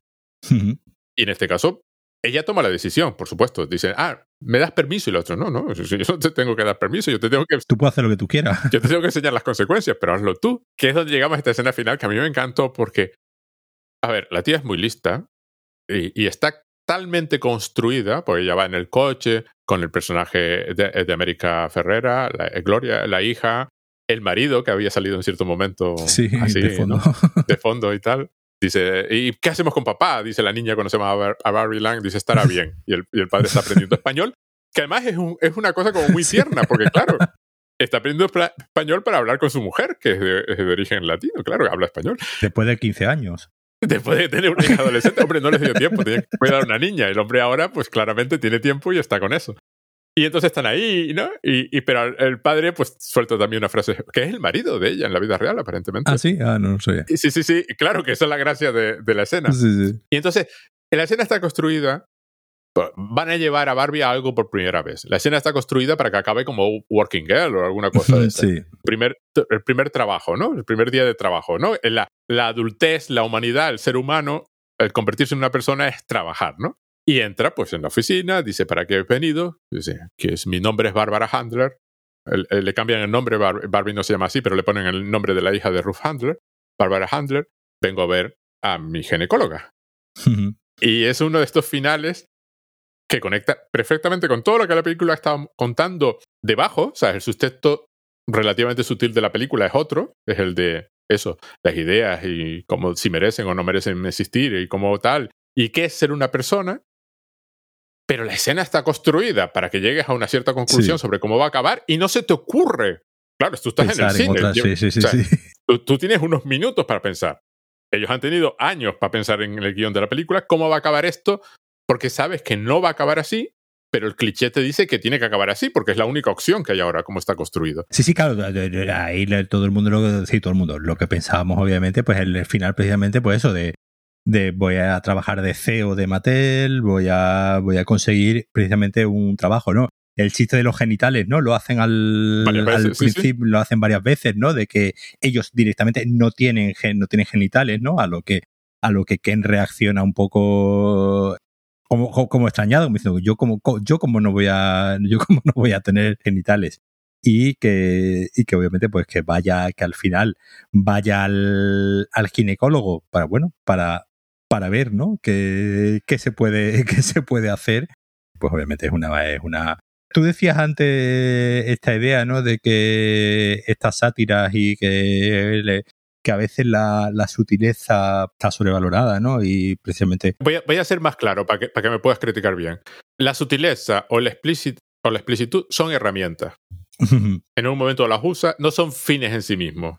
Sí. No son valores en sí. No es un son... Claro, sí, sí algo no es bueno por ser sutil, ¿no? Exacto. Pues este, este final eh, ha habido señoras, eh, señoras transfobas que lo han entendido de pues como que como que la película pues obviamente es una reivindicación de que pues obviamente la feminidad comienza por los genitales y que Barbie vaya vaya a la ginecóloga para tener unos genitales femeninos, pues obviamente forma parte de su proceso como... Se entiende que ahora como es humana los tiene y va a ir al ya, por primera vez. Claro. Pero, pero, ha sido gracioso ver cómo una película tan diáfanamente clara en su mensaje y en su, como digo, que llegándose a ser tirada de, de película feminista de brocha gorda, feminismo 101, eh, de repente sea tan mal interpretada por ciertos sectores transfobos que precisamente entienden justo lo contrario de lo que la película pretende cuando, bueno, eh, sabrás, ¿no? Que, la, que en la película hay una, hay, una, de las, una, una, de las Barbies está interpretada por una mujer trans, que es algo que no se menciona en la, en la película, pero bueno, está ahí, existe y obviamente pues eh, deja claro que por muy claro que se sea por con los mensajes que se quiere transmitir o los mensajes que se intenta transmitir en una película discursiva como esta, ¿no? Que, pretende claramente transmitir un mensaje, por muy claros que los intente transmitir, siempre hay cerebros retorcidos que los van a interpretar justo de la manera opuesta, por muy clara que intenta ser, ¿no? Y esta idea final de que el Barbie vaya a, la ginecóloga, pues incluso ha sido, ¿no? Mal interpretado por, por muchos sectores, con lo que dice que que en realidad el, muchas veces el ser explícito y ser literal no te garantiza que la gente no entienda la película justo de la manera opuesta. Hay un problema aquí grave de, de entender los géneros y en este caso una sátira eh, que, que, es en gran parte Barbie es una sátira amable, ser hmm. amable, bueno, cuando, cuando, cuando quiere, porque hay otros momentos en que no es, incómoda. A ver, si tú te sientes incómodo, como lo que decía antes, con la ciencia y la tecnología o, el viaje espacial, si tú te sientes incómodo con el personaje de Ken, lo primero que hay que preguntar es por qué.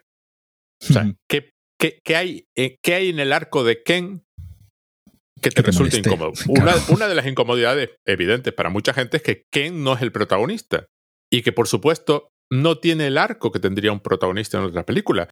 Pero vuelvo a insistir, Ken ocupa aquí el lugar que ocupa una mujer en una película convencional. Lo que acabas de decir de Oppenheimer, no te incomoda con esas dos mujeres que salen en Oppenheimer, por ejemplo. O, en muchas películas. No te incomoda que simplemente desaparezcan, por ejemplo, de la narración cuando no hacen falta, ¿no? Y aquí Ken desaparece de la narración cuando no hace falta y se explícitamente se menciona que Ken no importa. Tienes que preguntar por qué. Es decir, la película está ofreciendo una especie de experimento mental donde dice, bueno, si tú te, eh, en el caso de Ken, si tú te identificas con Ken y te parece incómodo todo lo que está pasando alrededor de Ken, lo que hay que preguntarse es ¿por qué? ¿Qué, qué es lo que te incomoda? Y entonces haz la analogía, es decir, la película te está presentando lo que pasaría con otros en otros sitios y ahora plantéatelo tú. El arco de Ken tiene una cosa deliberada, es decir, claro, por supuesto que está hecho deliberadamente, está hecho para que, para que incomode, de cierta forma amable, pero que incomode, para que te plantees, bueno, exactamente cuál es la naturaleza de esa incomodidad, por qué se plantea eso así en la película. Y luego es una sátira y mucha gente se queja de que como si la película estuviese diciendo el mundo de Barbieland es como debería ser el mundo real. Cuando la película no dice eso en ningún momento. De hecho, es explícita en que... De hecho, la propia Barbie se, se disculpa, ¿no? Ante que en un momento por haberlo excluido en las fiestas, ¿no? Sí, sí, sí, exacto, Podría haber venido alguna vez. Pero quiero decir, el propio final de la película, el hecho de que Barbie decida encarnarse en un ser humano, sin vuelta atrás. No es esto el caso de un dios griego que se, encarga, se encarna en una temporada en un ser humano y luego ya volver a ser un dios. No, no, ella se transforma en humano, es igual que, que, el, que el astronauta de 2001 se transformaba en un dios menor, pues esta se transforma en un humano. Ese hecho ya te está diciendo, no, Barbieland no es la solución. Barbieland es una fantasía que te estamos mostrando. Una sátira es, piensa en Barbieland, ponlo al revés, piensa, eh, compara con el mundo real y pregúntate, si Barbieland te parece malo e incómodo, traslada esa incomodidad al mundo real y mírala ahora sí. Pero Barbieland no es la solución eh, desde el momento en que Barbie decide cambiar unos neones y unos colores, como dice la narradora, por los de Los Ángeles. Pero en ese punto, la, la propia película, primero es explícita que Barbieland es, es pura fantasía y no hay nada que hacer, y además su efecto sobre el mundo real, más allá del producto que se fabrica, no, es inexistente. Sí, no hay. Pero es que la propia película está diciendo, no, no, es que Barbie, o sea, Barbie no decide quedarse a vivir en Barbieland. Decide abandonar Barbieland. Barbieland no es el destino de, de, la, de la mujer ahora, ¿no? O sea, no, no es su destino. Y, esa Barbie deja de existir, la Barbie estereotípica, o no, no, sé cómo funciona, cualquiera sabe, ¿no? Pero dice, no, no, no, la película está diciendo que los hombres deben de estar sometidos a las mujeres y tal. Hay muchísimas críticas así en YouTube y las ves. Y tú dices, no, no, la película no dice eso. No. En el peor de los casos, dice, algún día tendrán el mismo poder, cosa que te tendría que hacer reflexionar. O sea, cuando la película dice eso y a ti eso te parece incómodo, una frase tan explícita y eso te parece incómodo en el caso de Ken, eso es lo que tienes que pensar, eso es lo que tienes que mirar y, decir por qué una sátira está diciendo eso. Cuando una sátira dice eso, es que hay que leerlo al revés. Y entonces te empiezas a, a, plantear otra cosa. Pero que el hecho de que la película esté dispuesta a darle un arco a Ken, a decirle a Ken, no, no, tú buscas tu mundo, pero no resolverlo en falso, en plan, pues a partir de ahora somos todos iguales y tal, y, que salga Ken con la camiseta esta de Kinoff, que bueno, la gente se partía en el cine, ¿no? Pero desde el punto de vista que la película abandona totalmente Barbieland en sus últimos minutos, ya es señal de que la sátira no iba por ahí. Claro. No es una receta. No está presentando una receta, está presentando una crítica, eh, un comentario.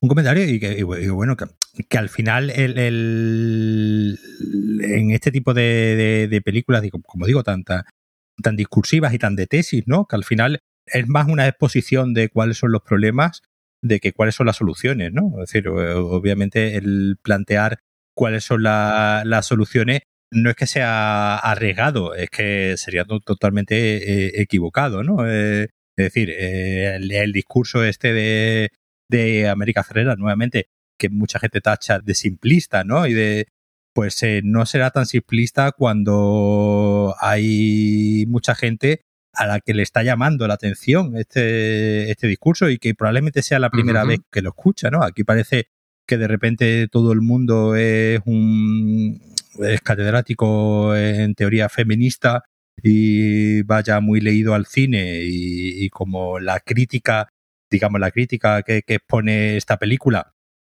es eh, ya se la saben, la película debería de ir al siguiente nivel y no. No todo el mundo eh, ha leído a Simone de Beauvoir, no todo el mundo ha leído a Donna Haraway, no todo el mundo ha leído a grandes pensadoras feministas y no todo el mundo va, digamos, educado, ¿no? De, casa, ¿no? esto...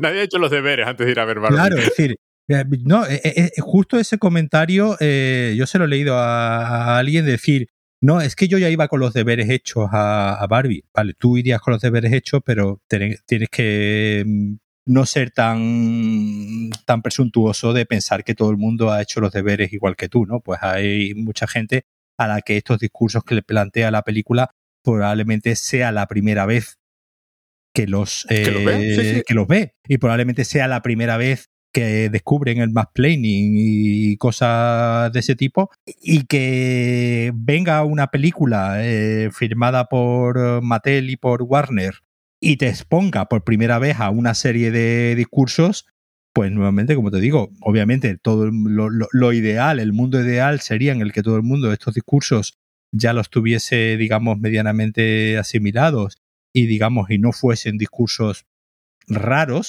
¿no? Eh, no, no se nacen a novedad, por ejemplo. No se nacen a novedad, pero de repente hay gente que está descubriendo que el feminismo no consiste en destruir a los hombres, sino que el feminismo, pues, pues eh, precisamente los hombres tienen una parte activa dentro de dentro del feminismo y no son unos entes externos que se deben de quedar simplemente mirando, que haya gente que de repente, gracias a una película, descubra que el feminismo no es eh, enfrentar a hombres y mujeres, pues oye, agradecido tenemos que estar. Obviamente, lamentar que haya gente que todavía piense, piense que el feminismo es enfrentamiento, pero que de repente haya gente que gracias a Barbie descubra que no, que es cosa de, dos y, cada uno tiene que poner su, su granito de, arena, pues oye, bienvenido sea aunque, como digo, venga por parte de, dos eh, multinacionales billonarias eh, y que esta película, pues obviamente, habrá pasado toda una serie de filtros de estas corporaciones multimillonarias. Aunque, bueno, según cuenta Greta Gerwig y, Margot Robbie, muchas de las cosas, ¿no? Que en principio pensaban que les iban a, en cierto modo, censurar, ¿no? Y echar eh, para atrás, pues parece ser que se las respetaron, pero bueno, yo creo que porque han sido lo suficientemente inteligentes como para saber hasta dónde podían llegar a la hora de, hacer una crítica y que, bueno, que esto es una película de 100 millones de dólares, que esto no es una película de independiente. Es un producto, eso está claro. Aquí hay una cuestión que a mí me hace mucha gracia porque tú no puedes extrapolar tu experiencia personal a lo universal. Lo hablaba el otro día que me decían, claro, es que esta política eh, que hace es una, una, política española, o sea, una, una, persona, una mujer, que hace este tipo de comentarios y este tipo de tal, claro, todavía son necesarios. claro, no son necesarios para ti. Hay personas que no tienen esa misma experiencia, para que ese, esas cosas hay que decirlas y repetirlas. Es decir, Bruce Handler podrá fingir que las ideas son eternas, pero las ideas hay que repetirlas de vez en cuando. Ideas como democracia, justicia y tal, hay que repetirlas y ponerlas en práctica una y otra vez. No, su mera existencia no garantiza nada. Y luego está el hecho de que, lo que te comentaba antes, sí, tu experiencia personal de haber leído las cosas y de saber ciertas cosas no es la experiencia de todo el mundo y tú no dejaste el mundo niquelado. Da la impresión que cuando tú lo aprendiste ya está, se resolvió. No, no, no, volvemos a lo de antes. No, no, no, tú no arreglaste el mundo. Y el hecho de que cuando tú leíste a Simón el segundo sexo, no arreglaste el mundo. Tú empezarías a arreglar el mundo cuando le cuentas al resto del mundo lo que pone en ese libro. A gente que no lo ha leído. Esa es, la, esa es la idea. Es decir, la clase introductoria hay que hacerla en algún momento hay que presentar ciertas ideas en cierto momento porque nadie nace aprendido. Eso es lo que la película básicamente está diciendo. Es decir, vamos a ver, esto hay que repetirlo una y otra vez porque llega gente nueva que no lo sabía. Y porque el, discurso de América Ferrera, este tan explícito, ¿no? Que da en medio de la película, está dirigido a las Barbies. No está dirigida al público, que probablemente ya sepa muchas de las cosas que le está contando. Está dirigido a las Barbies que es la primera vez en su vida que escuchan hablar de estos temas, que acaban de descubrir el patriarcado. Porque no lo sabían, porque además se dice en tu momento, claro, no tienen inmunidad. La Barbie estereotípica, como ha salido al mundo real, pues tiene cierta inmunidad a este tipo de cosas. Hacen un chiste un poco desagradable con la viruela y estas cosas, pero bueno. Pero yo recuerdo ese discurso porque en, el cine las madres eran las que se reían. Claro. En ciertos momentos, en ciertos momentos de lo que decía América Ferrera, claro, las que tú, o sea, las que, pues se sabía que eran, pues venían con sus niñas, ¿no? Las mujeres mayores, vamos a, a lo mejor eran tías o amigas de la familia. Traían a las niñas, algunas niñas con sus Barbie, y eran las que se reían, porque efectivamente se ríen por el reconocimiento en más de un caso. Pero bueno, en la medida que nadie ha aprendido, hay ciertas ideas que hay que repetir. A mí me pasó con el segundo sexo, porque tú lo empiezas a leer. No, no es la parte de feminismo del segundo sexo. Hay, un, hay cierto momento que tú estás leyendo el libro y dices, Simón de Beauvoir tenía claro ciertas cosas sobre el límite del conocimiento científico en el año 50 y pico, que del 55 este libro, que hoy en mucho discurso parece olvidado totalmente. Y esta señora en el, eh, lo tenía clarísimo y tú dices, es la misma idea, hay cosas que hay que repetir una y otra vez. Y una cosa que estaba clara en el 55 no está clara en 2023. Esta idea de que vamos acumulando, ¿no? Y todo lo que hicimos antes, pues ya forma parte de los cimientos de nuestro mundo. No, no, hay cosas que hay que redescubrir una y otra vez y repetir una y otra vez porque no queda claro y no es evidente. Y si es evidente para ti... Siempre va a haber alguien para quien no lo sea. Es que habrá alguien, si la película se está molestando es que hay alguien para el que eso comentario no es evidente de ninguna forma. Una película como esta, porque además está es claramente inteligente. Y, y, no acabó el mundo el día que tú lo aprendiste acabará el mundo el día que tú lo cuentes y, se lo transmites a otro, que básicamente lo que la película intenta hacer. una película llena de contradicciones, unas contradicciones desde el propio personaje de Barbie, de las que Greta Gerwig es consciente, de la relación de, de, muchas madres y niñas con Barbie. Es decir, Greta Gerwig comentaba en alguna de las entrevistas que su madre no le quería dar una Barbie, porque su madre ya era de la generación de hombre y Barbie, pues pero esa película no solo es consciente de esas contradicciones, las aprovecha y las comenta de vez en cuando. Y además acepta toda esa historia, que es otra cosa que me encanta. Es decir, cuando saca estas Barbie, ah, yo, yo quería el trocito de las Barbies en el, en el espacio, las que están flotando, porque me sirve para hacer todo un comentario sobre por qué pensamos que la ciencia y la tecnología no tiene que ser de cierta forma, tiene que tener cierto aspecto. y no puede tener el aspecto que tiene en esa película. Lo consideraríamos ridículo, ¿no? ¿Por qué? Y volvemos a lo de los 2001. Entonces, para alguien experto en historia de la ciencia de la tecnología y de filosofía de la ciencia de la tecnología, todo este tipo de comentarios son triviales. Pero para mucha gente no lo son. Claro. Si te hace sentir incómodo Barbie, si te hace sentir incómodo una, una parte de Barbie, de la película, la que sea, 2001, la de Sken, es que Barbie es una obra de arte y ha cumplido con su función de toda obra de arte. Y que, que a ti subjetivamente te parezca que el mensaje es obvio, solamente dice de ti como sujeto, solamente dice de ti en tu subjetividad. Porque yo te digo, porque vamos, porque he hablado, ¿no? Con gente que ha ido a, a verla y digamos, no está tan metida para eh, que muchos de los muchos de los chistes de las películas probablemente no, no, no se hayan pillado, no se hayan cogido, pero simplemente porque por eso, porque, porque el otro día, obviamente es, mal, es mal ejemplo, ¿no? Pero, pero bueno, es un ejemplo claro, ¿no? Eh, en esta cruzada que tiene el grupo Prisa contra Carlos Bollero de mandarlo a ver películas extraterrestres. Mandaron a Carlos Bollero a ver Barbie. Yo creo que alguien en el grupo Prisa lo odia profundamente y lo manda a ver estas cosas simplemente para. Mucho sentido del humor, ¿eh? muy, muy cruel o con mucho sentido del humor o, ambas cosas, ¿no? Pero bueno, yo que sé, para la, millonada que le pagan, pues dirán, bueno, que, nos riamos un rato, ¿no? Eh, y mandaron, ¿no? A Bollero a ver a Barbie y el propio Bollero hablaba desconcertado que es que no había entendido de, de qué iba la película. Y lo decía con toda claridad que es que no lo había entendido, es que no, no sé de qué va la película. Le había resultado una película completamente marciana. La había completamente incomprensible. Admitamos, para empezar, que todo en todas partes a la vez, todo a la vez en todas partes ya le pareció marciana, pero es que, es que comentó que no había entendido Matrix. Que alguien se la explique. O sea, es que así que tampoco es un personaje, pero sí, sí, no había entendido una película. Pero que alguien diga que a la vez se pueda decir de una película que por un lado exista la crítica de, gente diciendo que es una película muy obvia, muy de brocha gorda, muy de trazo grueso, muy feminismo 101, y que a la vez haya gente que diga que no ha entendido absolutamente nada de lo que estaba ocurriendo y que le resulta incluso no, pues aburrida y, y pesada, porque no se entiende bien, pues resulta bastante significativo de que, bueno, de que como digo, que en realidad esta explicitud, ¿no? De la que hace gala la, la película en todo momento, eh, en realidad es más necesaria de lo que creemos y que, bueno, y que hay para hay mucha gente para la que será necesario el mensaje de la película. Es una cosa curiosa, sí, efectivamente. Es una película que no puede ser más explícita. Eh, a mí lo que eso me, me, me dice es que nosotros pensamos que ver una película, una serie de televisión, leer mm, un cómic o un, libro o una novela, es un acto sencillo, ¿no?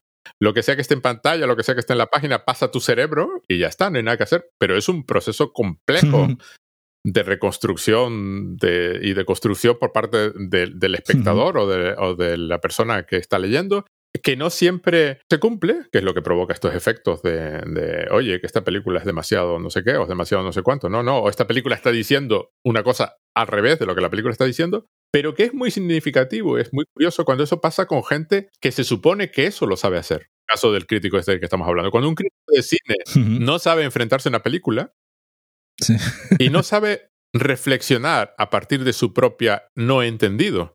Si no he entendido eso que dice de la película, ¿Qué no he entendido? ¿Qué es la parte que... ¿Qué está pasando aquí? Porque tú puedes decir, no, no, la película es evidente lo que está diciendo, no me gustó y no entiendo cómo se hizo, por qué se hizo, ¿no? O por qué existe. Pero no, no entiendo la película en sí, no entiendo lo que está, la obra que tengo delante.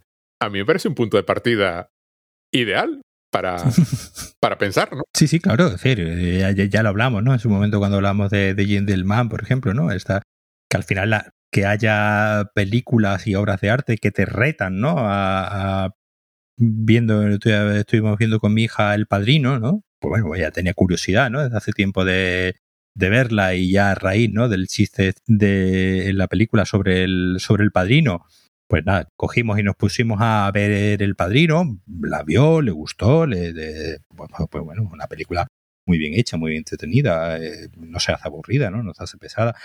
Claro, la primera pregunta que, me hizo cuando terminamos de verla, obviamente es una película del año 72, vista con los ojos de una, de una persona de 16 años. Entonces, claro, la primera pregunta fue, ¿y esta película por qué es tan famosa? ¿Qué tiene esta película que la hace tan especial, tan pues clásica, tan...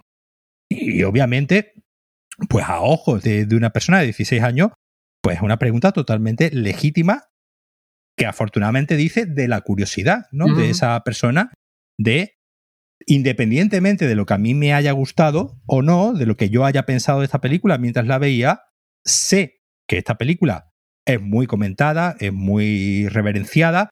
Hay mucha gente que la tiene, ¿no? El otro día salía unas capturas, ¿no? De Letterbox de gente que había puesto a parir eh, Barbie y tenía como película favorita El Padrino, ¿no? Era comentario de Barbie con una estrella y media y a continuación en su perfil de Letterbox que una de sus películas favoritas era El Padrino, ¿no? Y claro, pues la, pregunta, pareció la pregunta más adecuada que puedes hacer cuando ves una película, digamos, de, de la envergadura como El Padrino. ¿Por qué esta película es importante? ¿Qué tiene esta película? Que, es lo que digo yo, que es lo que le digo yo siempre cuando se está estudiando literatura o cualquier eh, obra de arte o, no, en, el colegio, ¿no? Cuando se dice, pues eh, hay que leer la Celestina. Lo primero que te tienes que preguntar es, ¿por qué hay que leerla? ¿Qué tiene la Celestina que, la, que lo hace importante? ¿Qué, qué, hizo la Celestina en su momento que no había hecho ninguna obra antes y es digno, ¿no? De, que al final esa es la pregunta adecuada. ¿Qué es lo que tiene esta obra de relevante y por qué? obviamente, pues obviamente ya, yo eh, le hice yo mi, mi explaining, ¿no? Como comenta la película de señor eh, eh, hombre heterosexual explicándole a mi hija, pues, por qué el padrino y qué tenía el padrino, ¿no? como, peli, como que de, importancia dentro de su contexto de una, como digo, de una película del año 1972 esa falta de curiosidad, pues obviamente es la que tiene Bollero y, compañía a la hora de muchas veces enfrentarse al, cine y, algo de lo que ya hemos hablado muchas veces. Al final al cine, al cine y con cualquier obra de arte te tienes que enfrentar con una especie de, de, curiosidad infantil, ¿no? Con una especie de curiosidad como si vieses las cosas por casi por primera vez y cuando ves algo que no entiendes, al contrario, yo creo que te, tienes que alegrar. Sí, sí, exacto. Porque significa que, hay algo que todavía tienes que... El otro día eh, eh, con mi hija también estuvimos viendo, por ejemplo, Cabeza Borradora de, de David Lynch y la pobre se quedó a cuadros como diciendo, pero esto es una película, es una... Y, ella me dijo, es que más que una película parece una sucesión de cuadros, una, una sucesión de, de cuadros, de imágenes. Lo cual, por cierto, es, una, es un comentario muy inteligente sobre... Claro, y yo le dije, sí, claro, es una película, pues obviamente que apuesta por eminentemente lo visual, por lo sonoro también, pero, pero, pero, por un... Y, y ella intuitivamente ya adivinó algo que es así, que es David Lynch empieza como pintor, pintor que decide que un día quiere que sus cuadros cobren vida. Eso ella no lo sabía pero que obviamente, pues que, intuitivamente llegase a esa conclusión de que, de que, de que Cabeza Borradora, más que una película, parecía una sucesión de cuadros que tomaban vida, pues obviamente forma parte de esa curiosidad que yo creo que siempre hay que tener a la hora de enfrentarse a las obras de arte y que cuando algo no lo entendemos, la mayoría de las veces la culpa es nuestra porque nos faltan las herramientas y porque nos falta pues el conocimiento, porque, porque bueno, pues siempre puedes ver una película en unas condiciones que no sean las ideales y no te hagan, ¿no? Estar en, el mood adecuado de, apreciarla y que pues otro día quizás la aprecies la aprecies más o te haga falta leer más cosas o te haga falta. Es decir, que, esa línea que separa lo, lo, obvio y lo sutil, ¿no? Lo del el trazo grueso y el trazo fino, muchas veces está más en la mirada del, del espectador que en la propia obra en sí. Y yo creo que muchas veces lo que tenemos que, que saber eh, que saber discernir. Que hay que entender cuál es el público también de cada película y que probablemente sí, eh, Barbie dice muchas cosas que probablemente muchos ya, ya sabemos y no es la primera vez que la escuchamos, pero bueno, en una película que la está viendo millones de personas, eh, si la está viendo millones de decenas y cientos millones de personas, pues obviamente mucha gente escuchará todas esas cosas por primera vez y, bueno, pues alguien se quedará por el camino. Y además dura 110 minutos, que eso en una comedia siempre es un valor. Las comedias suelen ser cortas por definición porque pues precisamente el, timing cómico es muy, es muy importante, ¿no? Y la comedia depende mucho de... es una película comedia musical, ¿no? Porque tiene, tiene varios números estrictamente musicales, ¿no? Y, la propia Greta Gerwig es una gran conocedora, ¿no? Del, cine del, cine clásico musical, del cine francés musical, ¿no? De, de mí, los paraguas de Cherburgo y todo esto, del que la película también bebe, bebe mucho. Y que obviamente, pues que eso, que, que, una comedia dure 110 minutos es el estado ideal de la comedia. Sí, sí, sí. Recuerdo cuando estaba viéndola por segunda vez, era, ¿ya vamos por aquí? Sí, me acabo de sentar, ya vamos por esta parte. La película es como, está como muy marcada, ¿sabes? En todo momento donde estás en la película. O sea, no te puede, no es de estas que, bueno, más o menos estamos. No, no, es que pasan cosas continuamente y tiene un, es, milimétrica. Pero ya estamos por aquí, pero es tan rápido todo esto. O sea, toda esta parte inicial es tan así acelerada. Porque claro, tú cuando la ves por primera vez, pues todavía estás entrando en el mundo.